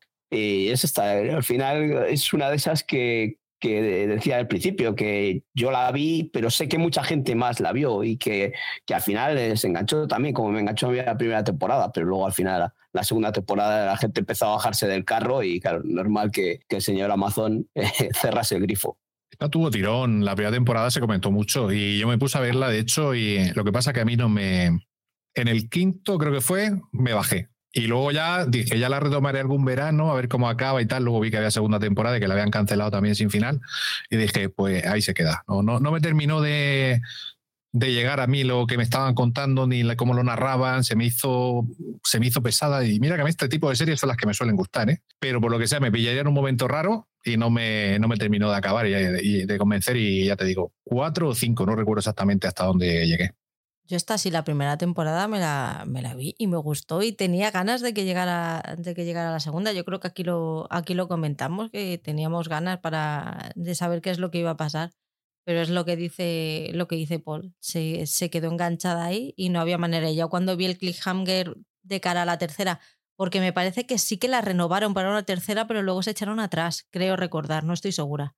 Cuando, vi el, cuando vi el final dije, ya está. Digo, no, no, que no cuenten conmigo. Sí, sí, que es verdad que, bueno, el final acaba, tiene un final completamente abierto, así que si, si alguien no lo ha visto, que no se acerque, porque es que encima el final es, es muy abierto y te deja con ganas de más y saber que ya está cancelada, pues eso, ni, ni la deis la oportunidad, porque aparte de, de, que al final dices tú que hasta el episodio 5, yo creo que el episodio 5 o 6 es cuando se empieza, hay un girito ahí que, que, es cuando se empieza a poner interesante, pero claro, si luego no te voy a decir síguela porque hasta final de temporada está muy bien, pero es que la segunda temporada ya desvaría muchísimo. Mm. Vamos, no es que desvaríe, es que se queda en lo mismo, no aporta nada nuevo. El cliffhanger ese que decimos eh, no avanza, ¿no? o sea, no te le desarrollan en la segunda temporada como podrían haberle desarrollado. Pero yo creo eso, que, que quisieron estirarlo demasiado y al final, pues. Sí, pues lo que decíamos antes, de, de, alargar las premisas interesantes. Al final sí, que, se, que eso, se agota que eso puede funcionar o funcionaba antes en, en, las cadenas de cable, pero ya estas eh, plataformas de streaming no, no se andan con estas chorradas. No. Voy con La Fortuna, la oh, serie no. de Alejandro Amenábar, que vimos muchos, pero yo creo que solo me gustó a mí. Voy con la sinopsis, la leo. Eh, la Fortuna cuenta con dos líneas temporales, una la de cuando se hundió en 1804 la fragata española Nuestra Señora de las Mercedes frente a las costas portuguesas y así su gran tesoro de monedas de oro y plata que transportaba, y por otro lado la de la historia de cómo un cazatesoros estadounidense intentará hacerse con este preciado tesoro. A ver, ¿la serie es buenísima? No lo es. ¿Se ve la pasta de Movistar? No se ve. Es verdad que eh, Movistar la vendió como su gran superproducción y cuando la ves ves una serie normalita. ¿Significa eso que la serie es mala? No. pues ya se empieza a echar las manos a la cabeza.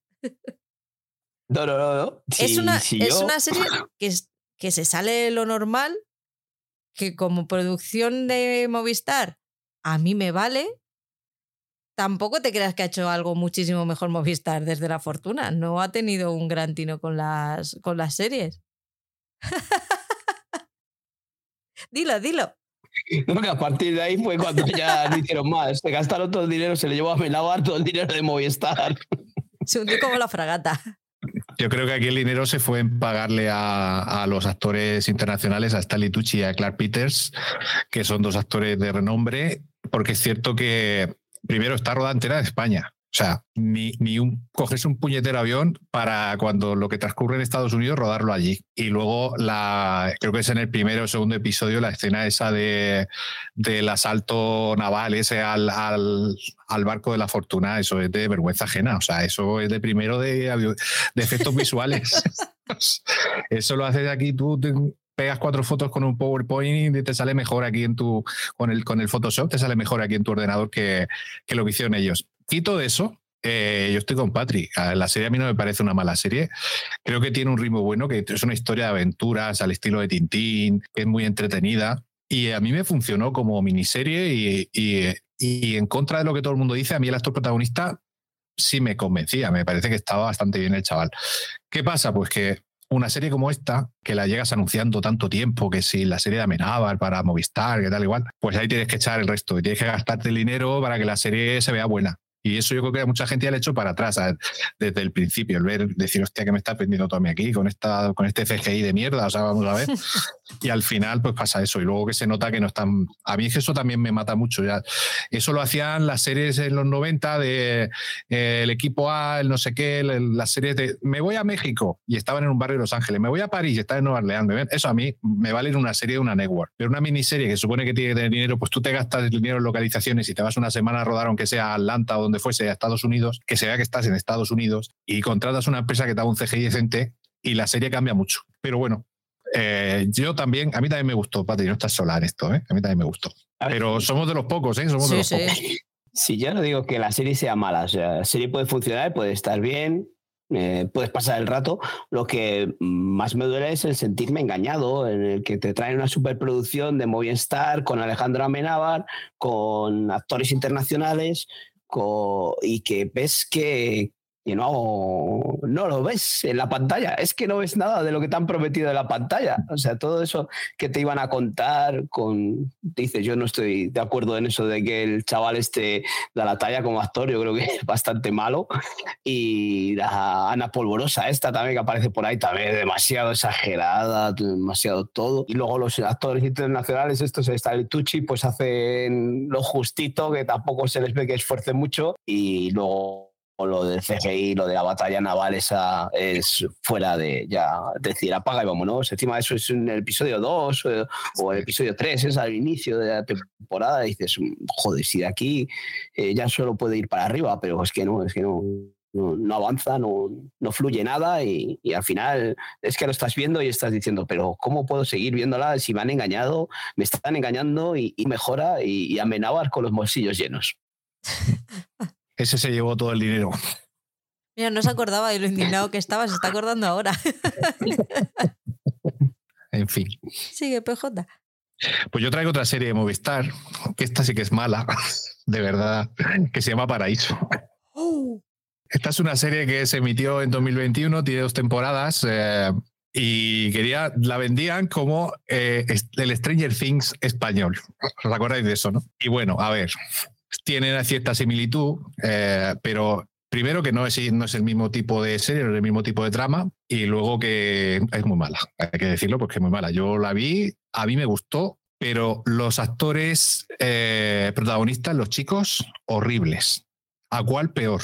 No sé cómo hicieron el casting tan mal para elegir a estos chicos que eran todos desconocidos y que es que no sabían actuar. Cuando tenían que llorar parece que estaban riendo, cuando se tenían que reír ponían cara de que parecía que iban a llorar, eh, muy forzados. Eh, la trama eh, era lo que más me llamó a mí la atención porque, bueno, hay una desaparición de unas niñas, porque esto transcurre ahí en los años 90 y tal en un pueblo de Valencia, tal, en una discoteca desaparecen unas niñas, no sé qué, y cuatro amigos, que uno de ellos es hermano de una de las chicas desaparecidas, pues empiezan a por su cuenta a investigar, luego se dan cuenta de que hay otras cosas ahí y que ha pasado algo que ellos desconocían y se van dando cuenta, que no voy a hacer spoiler por si alguien la quiere ver, pero vamos, es muy mala. Lo único bueno, pues que tiene principio y final, porque Movistar programó las dos temporadas y acaba la trama y ya está. Pero es seguramente, creo yo, la peor serie, aunque a mí me gustase, la peor serie que ha hecho Movistar nunca de la, de la época reciente de producción propia, me refiero.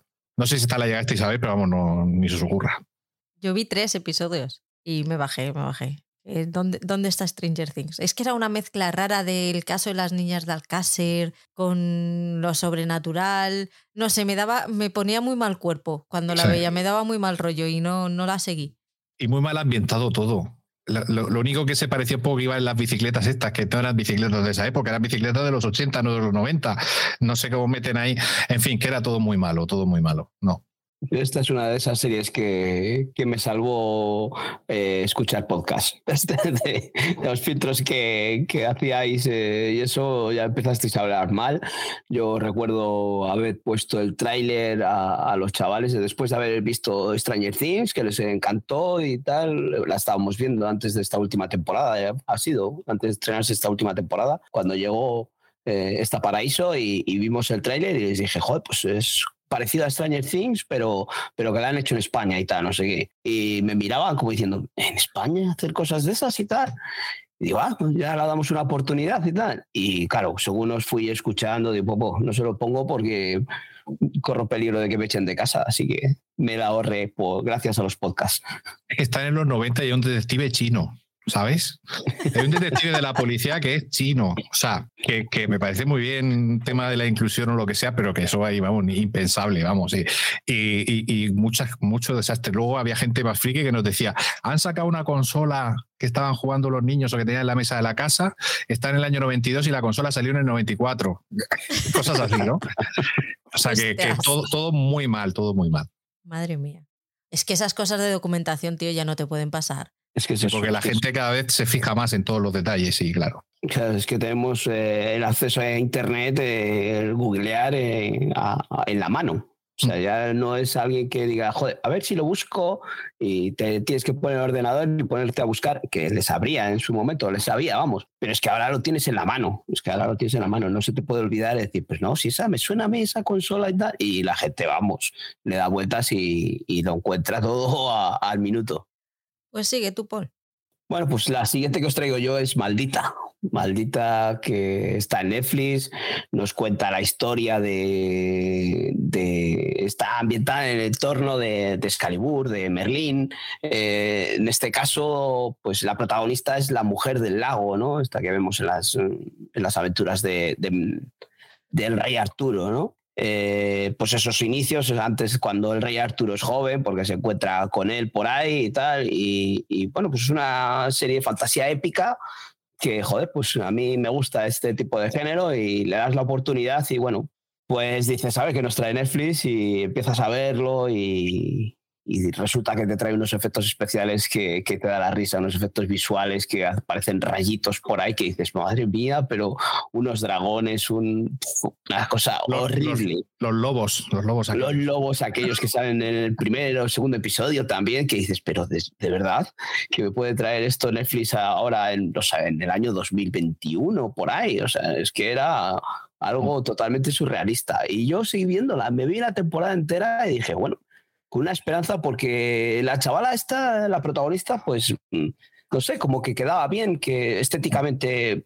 era muy chulo, el, el, el vestuario que usaban, pues eh, visualmente quedaba chulo, pero por suerte o desgracia, en la primera temporada ha quedado finiquitada. O sea, ya no la han renovado. Yo la seguí viendo, la vi completa, con la esperanza de que esto mejorase, de que fuese una temporada introductoria y que luego desarrollasen un poco más pero por suerte, ya te digo, por suerte o desgracia no va, a seguir continuando. Y eso sí, si, si queréis ver un poco esos lobos que decimos, le dais al primer episodio, que yo creo que os lo puse hasta de puteo, ¿no?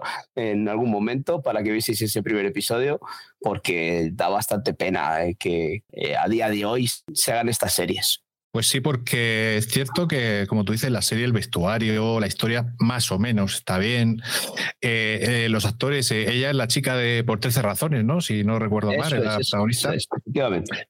Y estaba también por ahí el actor que hacía de Floki en Vikings, en Vikingos, y, y a mí me, me, me, molaba, pues sobre todo ya todo lo que era rollo fantástico, ¿no? De, de, de ya cuando empiezan con el tema de los dioses y la, los poderes estos que puedas tener y tal. Y, y, acabé yo también la temporada y pensé, oye, pues no ha sido una temporada redonda, pero sí que me hacen otra, yo la sigo viendo, porque a mí también me gustó. Con sus fallos, sobre todo lo que tú dices a nivel de producción del CGI y tal, eh, que, eso es imperdonable, sobre todo Netflix, ¿no? Que cuida bastante todo eso en sus producciones. Y nada, pues ahí quedó. Eh, yo no me arrepiento de haberla visto, a mí también me gustó, pero yo entiendo que la gente no, porque la gente habló también peste de ella, vamos, eh, normal, también lo entiendo, ¿eh? Lo que dices tú es que según iban avanzando, iba viendo los episodios, oía a la gente que, que iba diciendo, joder, qué mala que es. Y claro, yo seguía viéndola y decía, es mala, pero no sé, tiene algo que me acaba atrapando, ¿no? Sí. El Floki este que es el, el Merlín, ¿no? Merlín, Merlín. Más joven, ¿no? Tal. Y, y eso decías, joder, pues sí, a mí, pues oye, es la, la, la historia no, no es que sea buena, pero, pero estoy ahí metido en la trama. Y al final dices, bueno, mira, si, como dices tú, si hubiesen hecho una segunda temporada, la habría visto, pero dices, joder, menos mal que no han hecho una segunda temporada porque eso que me he ahorrado de, de, de ver, de tiempo, ese tiempo que me he ahorrado. Me estoy fijando, yo vi solamente el episodio que nos pusiste de piloto. ¿Me oís? Sí. Vale. Sí, pero no te vemos, o sea, te has quedado. Ya, ya, me, me veo ahí congelada. Me estoy fijando en Just Watch que ahora cuando te, te dicen en, en, qué plataforma está disponible, en Netflix te pone que está disponible en Netflix y en Netflix con anuncios, claro, porque Netflix con anuncios no tiene todo el catálogo Todo. encima. Ahora lo especifica, sí. La madre que los parió. Pero estás tranquila que todas estas que hablamos hoy, si son de Netflix, están, porque estas son las malas. No, no, yo, yo pago lo más grande, no te preocupes que yo las, Sí, sí. yo las tengo. ¿Tú al final sigues con Netflix o te lo quitaste? Pues eh, lo di de baja, mmm, o sea, cancelé con vistas al mes pasado. La persona con la que con una, yo solo comparto con una persona y luego con mi hijo que está fuera y tal. Y dije, mientras que tú lo sigas viendo, lo mantenemos. Y ya a principio de la segunda renovación, que solo renuevo mes a mes, eh, a final de marzo, me dijo el amigo, ya no, ya no me ha dado el aviso, ya no puedo. Me dice que tengo que contratar un perfil extra, no sé qué le dijo. Y entonces ya he cancelado y se me acaba el 19. Entonces lo que estoy viendo ahí, pues lo he visto en la serie esta de eh, Bronca y alguna más que habían estrenado y, y, ya digo, pues ahora me lo quito un tiempo y luego ya veré lo que hago. Mm. Yo lo que he hecho es bajar el, el plan. Eh, mm. El plan.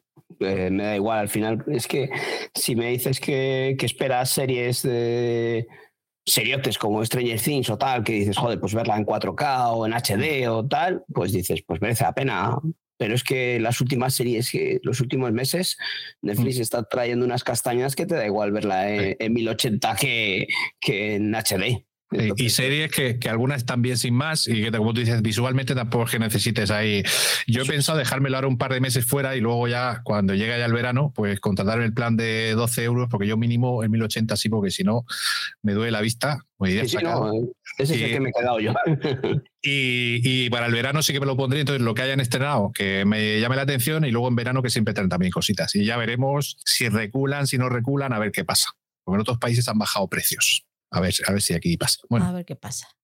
Sigo con los, los simuladores. ¿Os acordáis de los simuladores? Sí, sí, yo me acuerdo, pero, pero, o sea, porque sé qué serie es, pero no sé si llegué a ver un episodio nada más. ¿Solo? Ay, pues a mí sí, me encantaba. Sí. sí, sí, no sé por qué. O sea, no sé por qué me pillo, porque estaba muy guay. Y esta tuvo también, no sé si vas a hablar de la versión, porque tuvo una versión española luego, creo. Sí. Tú vas a hablar de la, la, Argentina. No, no, voy a hablar de la española. De la española, la, vale. La, yo, la, Argentina no la he visto. La que yo vi fue la Argentina, que no sé dónde la vi, no sé si alguien me la pasó, porque yo no sé si aquí se llegó a emitir.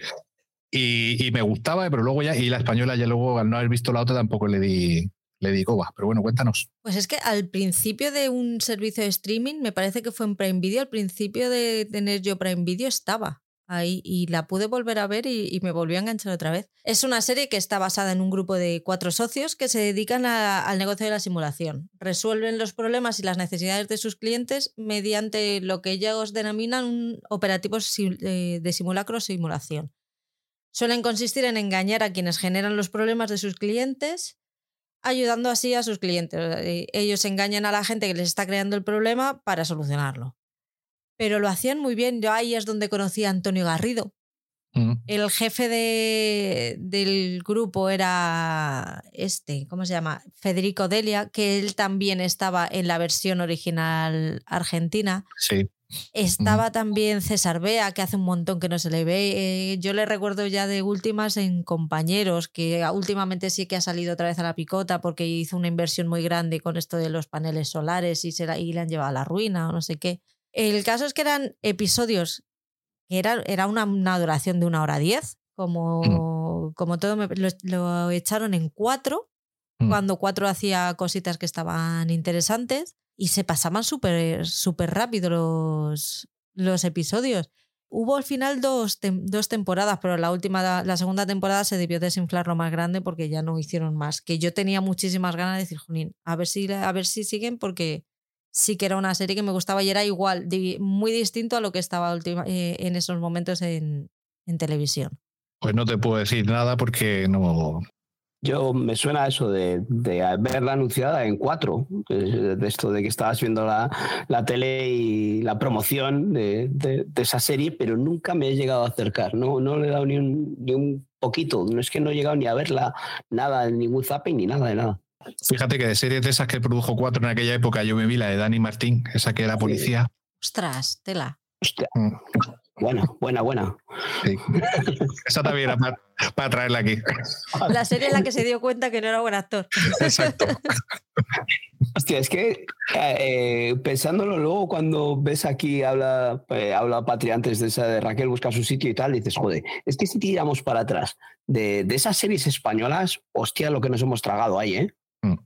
Terita. Así que luego Antonio Garrido hizo una en Antena 3 de, un, de una gente que tenía superpoderes y tal, eh, que él era el padre de una niña que desarrolla superpoderes. Que ahora, la, han vuelto a relanzar en la 3 Player Premium. No me acuerdo cómo se llama. Los, los protegidos. Los protegidos. y a mí me encantó. Pero escucha, pero era malísima. Es más, si os ponéis a ver ahora otra vez la serie, os vais a dar cuenta lo mala que es.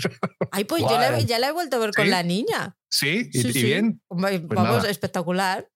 Yo es que a mí me encantaban todos, la vecina Cotilla, me encantaba esa serie, vamos, lo pasé genial con ella. Era súper familiar. Sí, sí, sí. Además, diferente a lo que se había hecho aquí, porque una serie de adolescentes con superpoderes española, yo creo que es la primera que se, que se ha hecho. Sí, los efectos especiales son una mierda. Sí, pero bueno, con eso contábamos. Ah, yo estaba que vi un poco que un episodio de la nueva versión, o sea, de, de, de, eso, de las que han estrenado en A3 Player Premium como un bombazo. Y decir, madre mía, pero cómo. Y Patrick, joder, que sí, que está muy bien, que es mi placer culpable. Es que esto ni. No sé dónde encontraría el placer esta mujer, de verdad. Yo, yo a la nueva ya ni me acerqué. Retomé la, la, otra para echarle un ojo a ver cómo, cómo había envejecido. No me, no me terminó de convencer. Digo, mira, paso, ahí quedó bien y ya está. Pues la niña me la, me la pide a veces. Dice, hace mucho que no vemos la, de los niños con poderes. Digo, pues hija, si tenemos a tres player, póntela. Y para eso la pagamos, ¿no? se utilice para algo. te digo. Calla, que estamos con forjado a fuego ahora. Madre mía. Cuéntame más, PJ. Bueno, pues ahora traigo una serie que yo creo que sí que era buena serie, para variar de todo lo que he traído antes. Es una serie que se llamaba The Brave, eh, The Brave, que no se tradujo, que aquí la emitió, creo que fue el canal Fox. Y de hecho creo que era, eh, pues no sé si era de Fox o de eh, ABC, no, era de NBC, y, pero bueno, aquí la trajo Fox. Eh, la pena que tuvo, la pena no, la mala suerte que tuvo esta serie, que es del año 2017, que solo tuvo una temporada de 13 episodios, fue que coincidió en el tiempo con el lanzamiento de otra serie que todavía sigue, que es SEAL Team, y que es de temática parecida. La serie protagonizada por David Borenaz, que es una serie, por cierto, que a mí me gusta mucho, que es una serie que empieza procedimental y, ahora es seriada cada temporada y que me encanta, va por la quinta temporada. Y The Brave era una serie eh, que también era un poco procedimental, con una trama de fondo. Estos, en vez de ser SEALs, eran un grupo eh, creado por una unidad secreta de la CIA, donde habían cogido lo mejorcito de cada agencia o de cada ejército, ¿no? El de Marines, de SEALs, de, eh, de la CIA propia también, para hacer misiones eh, a lo largo del mundo y tal. Era muy entretenida y el protagonista, el jefe de la unidad era Mike Powell, que era el protagonista de, de La Cúpula, que por eso he dicho a Paul que ahora trae una serie con ese actor. Y la jefa del equipo era la desaparecida Anne eh, que es una actriz que a mí me gustaba mucho, que me dio mucha pena que, que, falleciese y tal. Y de hecho la otra serie que traigo también es de ella, aunque esa sí es mala. Y porque es una actriz que es cierto que en los últimos años se ve está bastante desaparecida. De, tuvo una época que aparecía mucho en cine eh, y luego, mm, pues eh, no sé si por decisión propia, por otro tema, pues ella dejó de, de ser tan, tan habitual. Y yo esta serie empecé a verla por ella y la verdad que me gustó mucho. Pues eso es una serie de acción, eh, acción militar, América, ya sabéis, eh, a defender a la humanidad contra los terroristas y contra las conspiraciones del mundo árabe, chino y ruso y poquito más. Pero la serie estaba bien hecha, la, acción estaba bien rodada y, y, era muy entretenida. Me dio pena que la cancelase. Esta no sé si la habréis visto porque ya te digo que esta pasó muy desapercibida. No. Nada. Ni idea. No la conocía ni nada nada. Y también queda sin cerrar. O sea que si alguna vez la ponen en alguna plataforma, pues también os digo que no, que os pongáis mejor con Silting y esta no la veis. Bueno, pues la siguiente que os traigo yo es eh, anatomía, anatomía de un escándalo. Eh, es una, una, serie que hemos visto hace poco eh, en Netflix. Pues oye, el creador es, ¿cómo se llama este? Ahora no sale el nombre que le tenía la puta de la lengua. El, joder, este, el de, el de Undoing y, y Big Little Lies, eh, lo voy a tener aquí ya. Joder, ¿cómo se llama? Si es que es encima muy conocido de este tipo de series, hostias. Eh, David, Kelly. David Kelly, claro, sí, sí, sí. Hace muchas series de thriller y. Eh, tenía ahí el nombre, pero no lo sabes. Bueno, pues el creador es David Kelly, que le conocemos pues, pues, por muchas series que últimamente hemos visto: Billy Little Lies, eh, Undoing, Nine Perfect Strangers y tal, y mm. que sabemos que pues le gustan estos giros, ¿no? Eh, jugar con los giros. ¿no? Está protagonizada por Sienna Miller, eh, Rupert Friend, que le hemos visto en, en Homeland. En Homeland, me encantaba su personaje. Sí, y, aquí pues la interpretación está bastante bien y tal. Es un. Nos cuenta como un, un ministro de, de Inglaterra, eh, pues tiene un escarceo amoroso, está denunciado, le denuncia una secretaria por violación y tal, y nos van contando un poco pues todo ese proceso del juicio y, descubriendo pues qué es lo que, lo que ha pasado, cuál es la verdad o qué es lo que ocurrió ahí, si, si fue verdad que fue una violación o fue consentido porque tenía un romance y demás. Y pues oye, nos va planteando ahí giritos que pues yo he ido disfrutando con, la interpretación de estos dos. A mí me iba gustando. Sí que es verdad que tienes que hacer muchos saltos de fe cuando te van contando cositas y dices, joder, pues otra vez volvemos a lo mismo. Gira para un lado, luego al final de la temporada gira para el otro y, y pues dices, joder, es más de lo mismo. Pero al final yo creo que es una producción que está bien hecha, está bien interpretada, bien dirigida. Eh, la trama es la que cojea por, por esos giros de guion que, que, nos les tenemos que creer muchas veces. Pero en global a mí me pareció una serie que, que está bastante entretenida. Y, sí que oí muchas críticas y mucha gente que se bajó del carro de, de ella.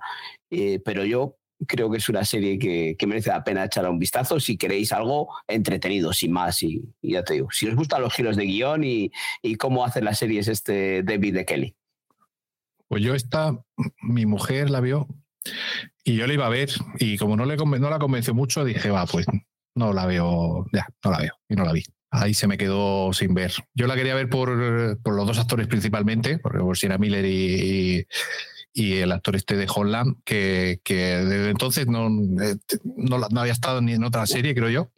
No, no, y no. La verdad, y yo creo que funcionó bien, mm, bueno, funcionó bien, no lo sé, porque era miniserie, pero sí que se habló también bastante al principio y tal, pero es cierto que luego mucha gente, mm, tampoco conozco mucha gente que la haya visto, la verdad.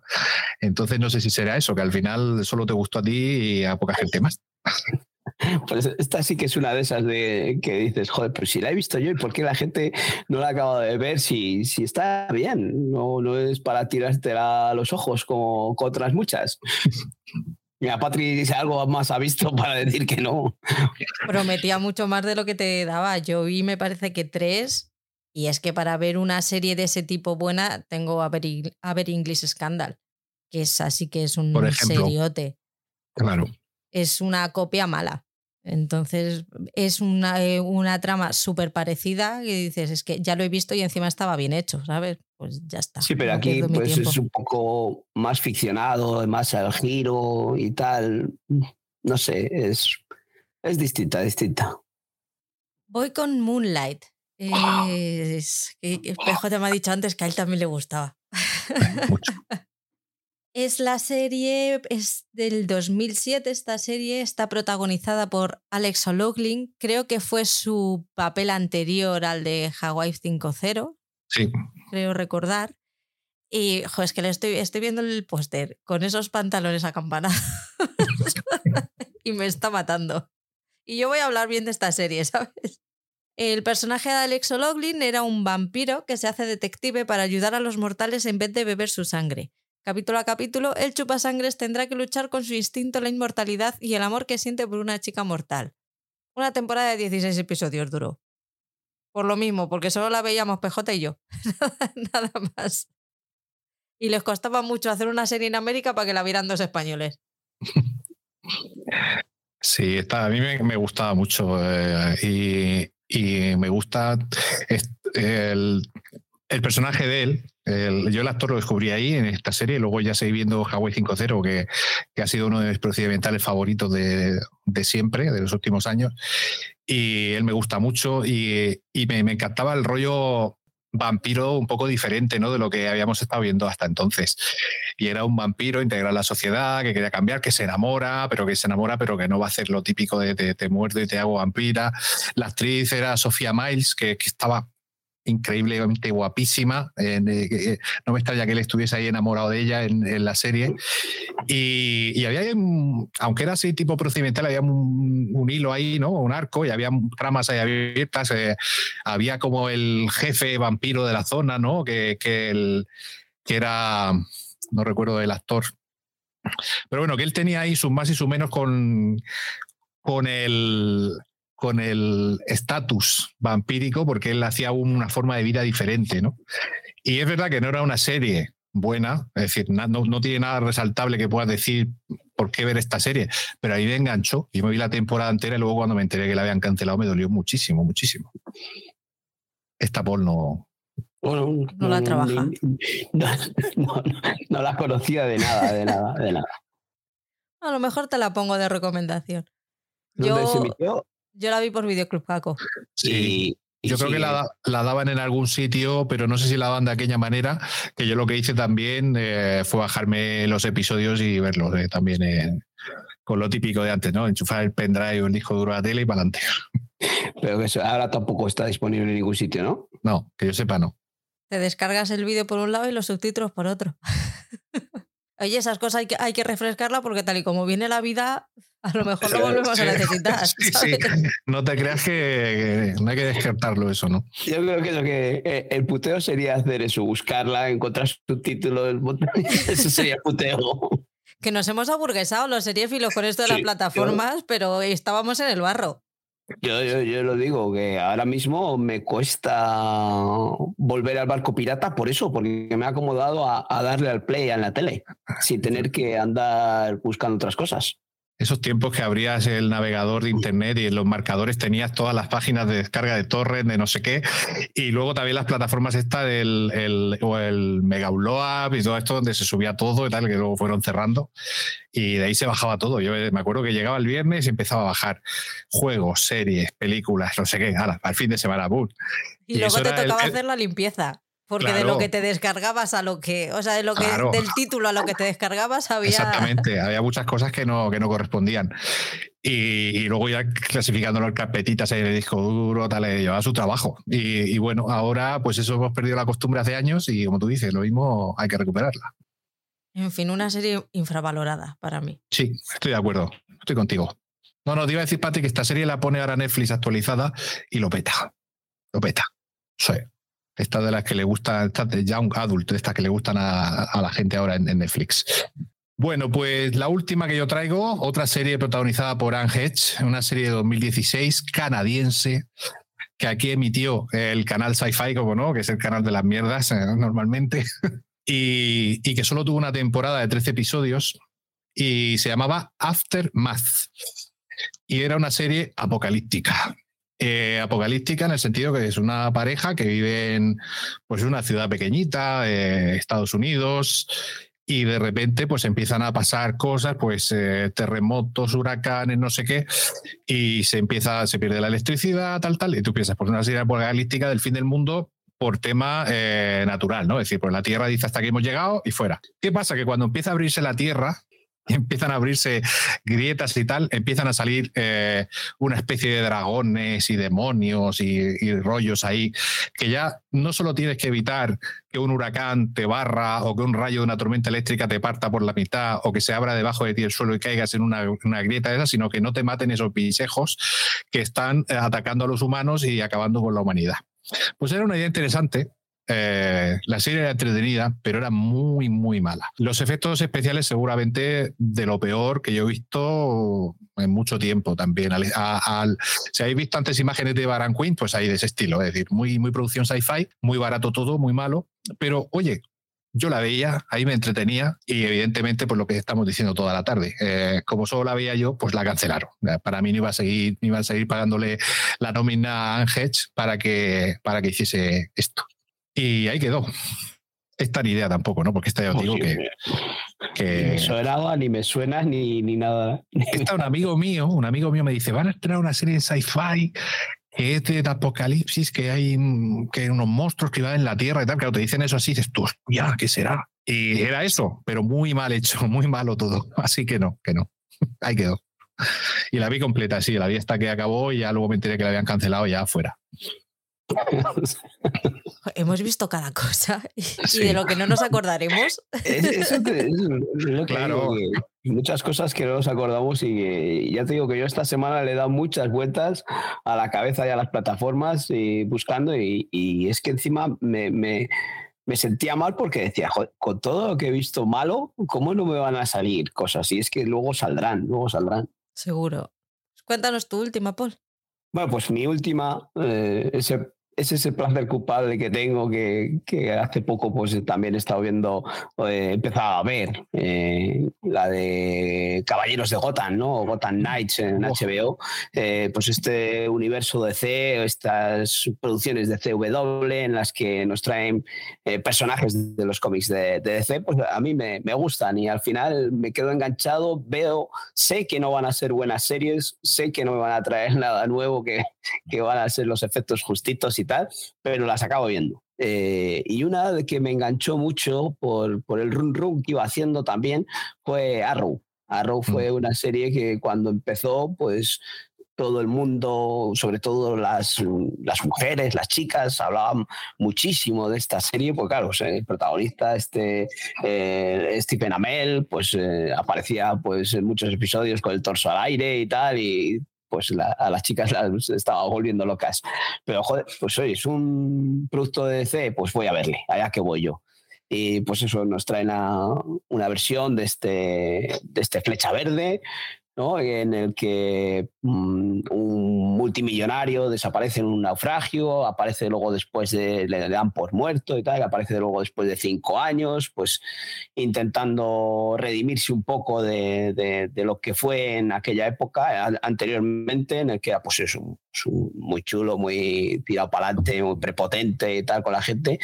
Y bueno, mantiene por el día esa, esa vida eh, pero por la noche pues se convierte en este defensor de, de las causas perdidas y tal. Y, y, son ocho temporadas, yo creo. Y las primeras, pues está bien, las primeras, primera temporada tiene mucha acción, está muy bien hecha. Y que, claro, yo es que encima pues no parece un producto de esto de CW, pero según van pasando las temporadas, no sé si, si fue mermando la pasta o qué, pero, pero fue perdiendo en calidad. Y la última temporada me costó una eternidad verla porque no había ya que se fumase eso. Y eso que, que luego las últimas temporadas hacían crossovers con The Flash y tal, aparecían mm. por ahí. y, Legends of Tomorrow y todo, sí, hacían cada año el crossover ese navideño que era, era muy bueno, de, las cuatro o cinco series de, de, la Roverso, que se llamaba. Mm. Tenía ese cruce que, que, joder, pues oye, estaba chulo. Eh, y yo no seguía The Flash, la serie, y, pero bueno, pero les veías ahí, sí que tenían su relación, como dices tú, este a Roverso que tenían, sí que tenían su relación entre ellos pero yo sin ver las otras mm, me mantenía el interés. Pero joder, ya las dos últimas, la última se me hizo más eterna que, que la que hablábamos antes de Gozan.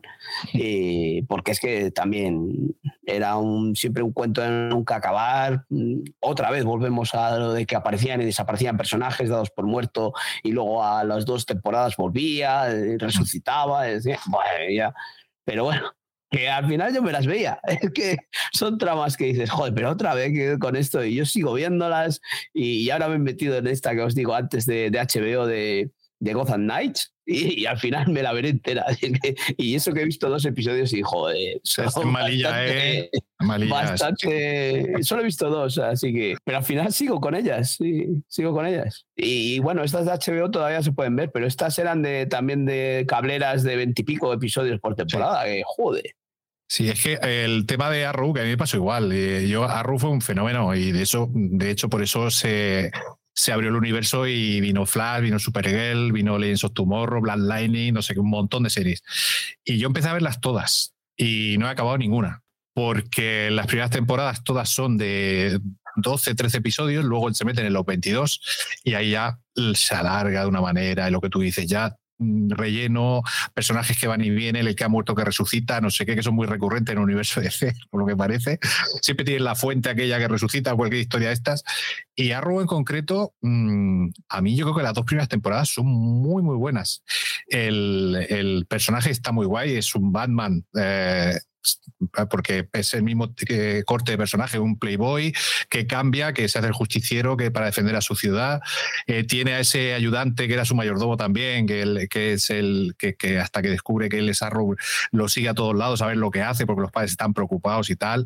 Eh, la chica esta, Felicity, que era la, la hacker, que es un personaje genial también, me parece Quiero decir, la serie lo tenía todo. ¿Qué pasa? Empiezas a hacer más series. Flash, empieza bien. Supergirl, empieza bien.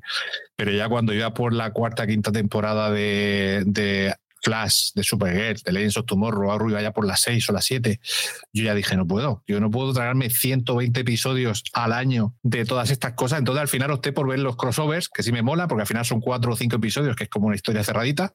Y como ya conoces a los personajes, te pierdes algo y tal, pero bueno, pero yo soy también de los que me gustaba el Arroverso y que me alegré de que terminase. Y claro, ahora vuelve Gotham Knight, ahora que la comentabas tú. Y es que digo, joder, para hacer esto, no sé si es mejor que, hagáis solamente cosas así como Peacemaker y la próxima que van a traer del pingüino y tal, y cosas que sean una o dos series al año que merezcan la pena, pero bueno, es lo que hay. Pero son productos de estos de CW que son mm. eh, eso que decías tú antes, estos eh, no es para adolescentes, ¿no? Es para young adults, ¿no? Sí. Que son productos que al final enganchan a, estos eh, adolescentes ya tirando ya hacia los 20 años, que, que les acaba de enganchar estas caras guapas de, de, de, chicos, de chicas y tal, que, que acaban enganchando, muy carpeteros y tal y como digo antes, yo todavía tengo un cuerpo, una mentalidad adolescente. Sí, a mí me pasa, a mí me pasa también. Que, me, que, me, enganchan estas cosas. Y es que lo que dices tú, luego cuando lo recapacitas, o sea, dices, va, me voy a ver otro episodio de esto. Y luego cuando lo recapacitas, dices, joder, pero ¿para qué veré yo estas mierdas? Pero, pero me acaban enganchando. Sí, pero fíjate, por ejemplo, que últimamente le salió Stargirl hace un par de años que ya termina ahora y Superman y Lois, que termina ahora también la serie con esta última temporada. Temporada de 10, 12 episodios que tienen sus cosas, tienen sus fallitos. Al final sigue siendo, aunque estas no son de CW, son del universo de C, pero son así, pues también para este tipo público. Pero ahí no han alargado en exceso, no hay muchos episodios. Yo, Superman y Lois, una serie que me gusta bastante. Pero es que ya te digo, esta de Arrow que empezó aquí, que hasta mi mujer empezó a verla conmigo, porque claro, el chaval, el, Stephen Amell, me decía, uy, qué guapo, voy a verla tal. Digo, si aquí son todos guapos, eh, Mary, en las series de, de, de, DC, o sea, de CW, son todos guapos siempre. Pero eso, que, que sí, que yo también las he disfrutado, pero, pero no. Yo esta vi dos temporadas y medio. A mitad de la tercera temporada dije, me aburro ya, porque empecé con Flash, y luego empecé Supergirl también, y creo que el mismo día dije, ya está, ya tengo suficiente, suficientes superhéroes por ahora. Pero sí, eh, estaba bueno. Pues voy a terminar con la peor serie que he visto yo en los últimos tres años posiblemente y pocas me han enganchado tanto como ella. Panic es un seriote, es el seriote malo por excelencia. O sea, ¿se puede ser más malo? O sea, puedes. Yo, yo me recuerdo ver, creo, eran ocho episodios, me parece. Y me recuerdo viendo cada, cada episodio diciendo, venga, en el próximo lo dejo ya. Ya, lo dejo y ya no la volví a 10 episodios. En el próximo la dejo ya y, ya no la retomo. Me los vi enteros en una tarde. Todos. Es un pueblo que los chavales del pueblo, cuando salen del instituto, pues se supone que en, ese pueblo no tienen un, futuro. No hay dinero, son pobres y no tienen la posibilidad de salir de ahí. Es muy, es muy raro y muy difícil que tengan la posibilidad de salir ahí a la universidad o a lo que sea. Entonces, todos los años hacen una especie de pruebas que se llaman Panic, con un, un, premio gordo que les permitiría salir del pueblo y, tener una nueva vida. Y se supone que son dificilísimas, que incluso hay años que alguno muere, eh, los policías están súper atentos para que no pase nada, pero se las dan con queso siempre. O sea, yo no he visto policías más mm, incompetentes jamás en la vida pero jamás en la vida. Los, los, los, actores son horriblemente malos, no te los crees a ninguno. Está el, hijo de Jack Nicholson, que se parece a Jack Nicholson en el físico, nada más. cierto que era ese, sí, sí. No hay, no hay nada bueno, pero me, me, enganchó muchísimo y de hecho alguna vez la he vuelto, he vuelto a ver algún episodio para decir, a ver si sigue siendo igual de mala y me dolió muchísimo que la cancelaran. Creo que era la única persona en el mundo que quería que la renovaran. Yo también la vi, también me enganché muchísimo, era mala, era mala, pero yo también quería saber cómo seguía la historia. no me hubiese molestado otra temporada, la verdad.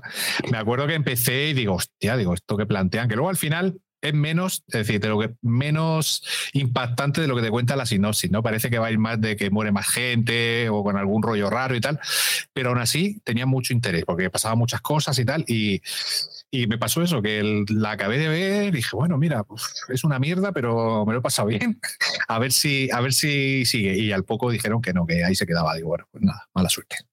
Ayudó que la estrenaron en verano también y no había absolutamente nada que ver. Claro, yo por eso me la vi en verano, no sé si me pilló vacaciones o tengo un mes que solo trabajo por la mañana y las tardes la, le tiro ahí hasta que baja el sol, allá a ver cosas a tope. Y yo creo que fue una época de esas y me puse, vamos, y en, en dos días, yo creo que me vi cuatro, cuatro, cinco, eran diez, me parece, pues cinco y cinco, en dos días creo que me la acabé. Pero nada, esta también nos gustó a ti y a mí solamente, porque puedo llevar todo el rato diciendo que no. Ah, ah vale, vale. Que, yo no estoy de acuerdo con vosotros. A mí me gustó. Eh. Ah, vale, vale, vale. Pues entonces sí. Yo no creo que sea tan mala. Eh, si lo mejor más que, pegar a un padre, tronco. Yo no creo que fuese tan mala. Yo la, me la vi y la disfruté también con vosotros, pero por eso creo que no fue mala. A ver, porque tú disfrutes de una serie no significa que sea buena. yo ya me he ido dando cuenta de eso con los años, Paul. Tienes que aprender. Hay veces, hay veces que, lo que te decía antes de esto de CW que dices, joder, ¿por qué lo estoy viendo si es muy malo? Pero no, en esta, en esta serie no me dio esa sensación. O sea, yo la vi y dije, no es buena, no es buena, pero es un producto que se ve muy bien. Yo creo que es una serie de, de entretenimiento que se ve perfectamente, que mala no creo que sea. Lo, lo mejor que pudo pasar a esta serie es que, que la cerrasen ahí en esa primera temporada. Es lo mejor que ha podido pasar. Pues yo me quedé con ganas de más. Sí, yo también. No, no, yo no, yo no, yo no. ¿Alguna que se os haya quedado ahí en el tintero? Pues yo he ido diciendo algunas conforme me venían a la mente, pero ahora mismo no sabría, no sabría deciros. Yo tengo la, de, la de Touch. ¿Os acordáis de esa serie que estaba protagonizada por, por Kiefer Sutherland? Kiefer Sutherland. Mm. A ver, Touch. Es que sí, sí. Porque yo me, yo me la vi también, creo que tuvo dos temporadas, ¿no? que también se, se ir a la cosa ahí de una manera. Y, es cierto que todo el mundo yo esperaba ver, lo decía el otro día Leo en el podcast, todo el mundo esperaba ver a Jack Bauer y esa serie no era de Jack Bauer, ¿no? Era un señor ahí que tiene un hijo autista y luego lo que pasa es que se mete ya en unos líos, unas historias. Pues sí, también sería otra de las que solo a mí me gustó, o sea que la podríamos incluir como otra de las que solo nos gustó a nosotros, porque mucha gente también la dejó al poco y, y es una serie mega. Todo el mundo se queda entre, o sea, después de 24 todo el mundo se queda con la de sucesor designado antes que con Touch y sucesor designado la verdad que era más tipo 24 sin ser ya Power, igual que tenemos a Rabbit Hole, que son más del estilo de serie en la que tú te esperas ver a, a Kiefer Sutherland, ¿no? Yo creo que eso le pesó, el peso de, de Power, eh, la sombra de Jack Power es muy alargada. Aquí eso, como dice, antes han ido surgiendo así series, eh, según hemos ido hablando, que, podían haber estado incluidas. Eh, y esa que habéis dicho de Dani Martín, que, que estamos buscando y es que ya no me acuerdo cómo se llamaba eh, esa serie, pero hostias, era mala, mala de cojones. Pero, sí, sí, era muy mala. Pero que también me la vi entera y, y, no sé, tenía un algo, es que ya no me acuerdo, estaba buscando y ya no me acuerdo cómo se titulaba, ¿eh? Yo tampoco me acuerdo, eran unos números, porque iba como en tiempo real. Transcurría como 24. Cuenta atrás. Y, cuenta atrás. Ah, cuenta atrás. Y, sí, sí. ¿Y ella quién era? Bárbara Leni era, ¿no? Eh, Bárbara Leni. Bárbara Leni. Esa, muchacha también a mí me gustaba cuando en sus inicios había hecho algo y el jefe de policía y el resto de actores eran, o sea, hicieron una serie que si en vez de poner a Dani Martín poner un actor, quizá hubiese funcionado porque el formato, la idea no era, era original y no estaba mal. Era muy original para, para la época aquella de, de las producciones españolas, eh, hacer algo así policial y demás. Yo creo que era algo muy chulo. A mí me gustó, ya te digo que yo la vi y ya tiene el defecto ese de Dani Martín, pero eh, sí que tenía su cosa, ¿no? Yo sí que la llegué a ver eh, en cuatro en aquella época cuando se lanzó cuatro. Es que fue encima de los primeros productos que, que era original de cuatro y tal pero eso no, no era buena, pero sí que me la, me la bebí entera y con, con el amigo Dani Martín ahí de protagonista. Tengo aquí Limitless también. Ya, pero Limitless, Limitless a mí me encantaba. A mí. Y, y, y, yo no sé, fue una pena porque además el prota era súper carismático, pero estaba basada en la película de, la película anterior que hubo, era esta, Paul, del, chico que se tomaba las pastillas y se volvía súper inteligente. Hay una, hay una peli eh, de eso que, que, se llamaba igual, Sin Límites, y, tenía la licencia que teníamos también a la hermana de Dexter. Eh, como agente del FBI y hacía una pareja súper guay, era procedimental pero estaba súper chula, teníamos la trama detrás de todo el rollo de las, tema este de las pastillas y tal, pero pues no funcionó. Me dio mucha pena también, porque yo es una serie que aún así, a la gente que le gusta el procedimental y algo así un poco diferente, sí la recomiendo, porque me parece una serie muy buena, ¿eh? Limitless. es que, si nos metemos en procedimentales, eh, tela, ¿eh? Los que hay por ahí, ¿eh? Telita, telita. Sí, hay algunos que son muy malos. Por eso, por eso digo que, que abres ese melón de los procedimentales y joder, yo, yo porque es, es, un género que no me acaba de gustar, pero hostias, alguna vez que, que, sueles tener productos ahí en estos canales ahora que tenemos en Vodafone o en, o Movistar, que haces un poco de zapping y, vas viendo ahí en, en Paramount o, o no sé, en, esos series de estas procedimentales que dices, hostias, te quedas un poco viéndolas y dices, joder, mala de cojones esto de eso, lo estoy viendo un ratito.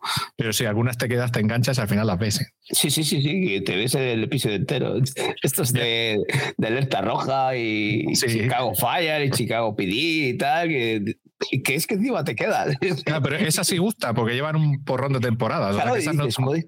con lo mala que es, o sea, está mal hecho, estás viendo que está mal hecho y dice, y lleva veintipico temporadas, macho, y hay gente que, está enganchada a esas series, ¿eh? Yo iba a traer ahora que, que, me he acordado, cuando habéis dicho de la de Touch, me he acordado de otra serie que fue Belief, que es una serie protagonizada por Kyle McLagan, el de Showgirls y Twin Peaks, y del Roy Lindo también, que donde a un tipo le, que era un exconvicto le encarga mantener a salvo a una niña que tenía poderes y había una organización secreta que la perseguía para, que, para, para controlar sus poderes. Eh, la trajo Canal Plus, o sea, que decir que la compró Canal Plus, que era de NBC, y la emitía como la hostia de serie. Y era mala, mala, mala. pero yo, yo me vi los 10 episodios. Sí, sí, yo me vi los 10 episodios y se quedó ahí en Cliffhanger y me jodió un huevo también. Pero era mala, ¿eh? Sí, sí, me acuerdo yo por el protagonista de Kyle Lashland, este que, que, de Twin Peaks, que, joder, después de ver Twin Peaks, pues oyes. Mira, Twin Peaks era una serie que, que yo la habría metido aquí y, me ha dicho, Patri, seguro, sí, mm, Twin Peaks la vio mucha gente. Sí, la primera temporada la vio mucha gente, lo petó y, y tal, pero la segunda temporada hay que saber quién ha visto todo Twin Peaks, ¿eh? que la segunda temporada. O el reinicio que hicieron después. Ahí está ya, ya, ya, ya ah, una, ida de olla, una ida de olla completa ya de, Eso ya solo le gusta a Miguel Romero. David Lynch. Lo sepáis. la segunda temporada de, Twin Peaks eh, es para, para, para verla, ¿eh? que ya te digo que yo dudo que haya mucha gente. La primera temporada es muy bien, ¿eh? es una serie muy americana, un thriller, tal pero hostia, la segunda para, para formarla, ¿eh? Dura, dura. Mm. si el, enano, aquel por el pasillo aquel y las muchas cosas raras ahí que pasaban. Yo, yo la vi, bueno, la vi en su época y no me acuerdo mucho. Yo sí vi las dos primeras. La primera me pareció buenísima, original, un thriller diferente. Y la segunda, como dices tú, Paul, una ida de olla, tío. Una cosa que ¿qué ha pasado aquí? ¿Qué Hay que gustar mucho de Bill Lynch. y todo que ser muy fan. Que le da visual y tal, pero yo sí que la vi, me gustó, pero hostias, luego cuando lo, otro, otra serie que cuando, cuando la piensas dices, joder, la segunda temporada lo que, lo que me costó con todas esas idas de ollas, como dices tú del enano, es, esas veces que se metían ahí en, esos pasillos, esos escenarios y tal, que dices, joder, que tenían diálogos y conversaciones larguitas, larguitas, ¿eh? Sí, sí, también para darle de comer aparte a ellos, sí. Bueno, yo tengo aquí una lista interminable, así que si queréis lo dejamos aquí. No vamos a estar toda la tarde repasando. Muchas gracias, PJ. Nada, gracias a vosotros. Pasa un rato súper chulo aquí hablando de esta serie de mierdes, bueno, mierdes, que eso nos gustan a nosotros, vamos, me ha encantado. Un tema buenísimo. Sacando nuestras, nuestras vergüenzas. Claro, sí, vergüenza ya nos queda poca que esconder. Ya te digo. Eso bien, verdad. Pues encantados de que estés con nosotros y cuando tú quieras. Tienes las, las puertas abiertas. Nada, lo mismo digo. Eh, yo espero que me visitéis vosotros de vuelta allí a mi programa y organizaremos algo. Y yo, para más adelante, cuando queráis, encantadísimo de, de volver aquí a hablar con vosotros de lo que sea. Un placer hablar contigo y, puedo decir que es como una muesquita más de, todo esto de que hablábamos al principio, de, gente que, empecé a oír en el tema de los podcasts y poder luego conversar ahora cara a cara, cara a cara virtualmente, ¿no? Como decíamos antes. Para mí es todo un honor y, ponerte aquí, poder conversar contigo aquí. Pues nada, muchísimas gracias, de verdad. Y nada, vosotros escuchantes, muchas gracias por, escucharnos, por seguir ahí y os dejadnos en comentarios cuáles son vuestros placeres eh, culpables, vergüenzas o esa serie que por poca audiencia, aunque sea buena, solo habéis visto vosotros. Solo habéis visto vosotros. Un besito chicos, hasta luego. hasta otra, adiós.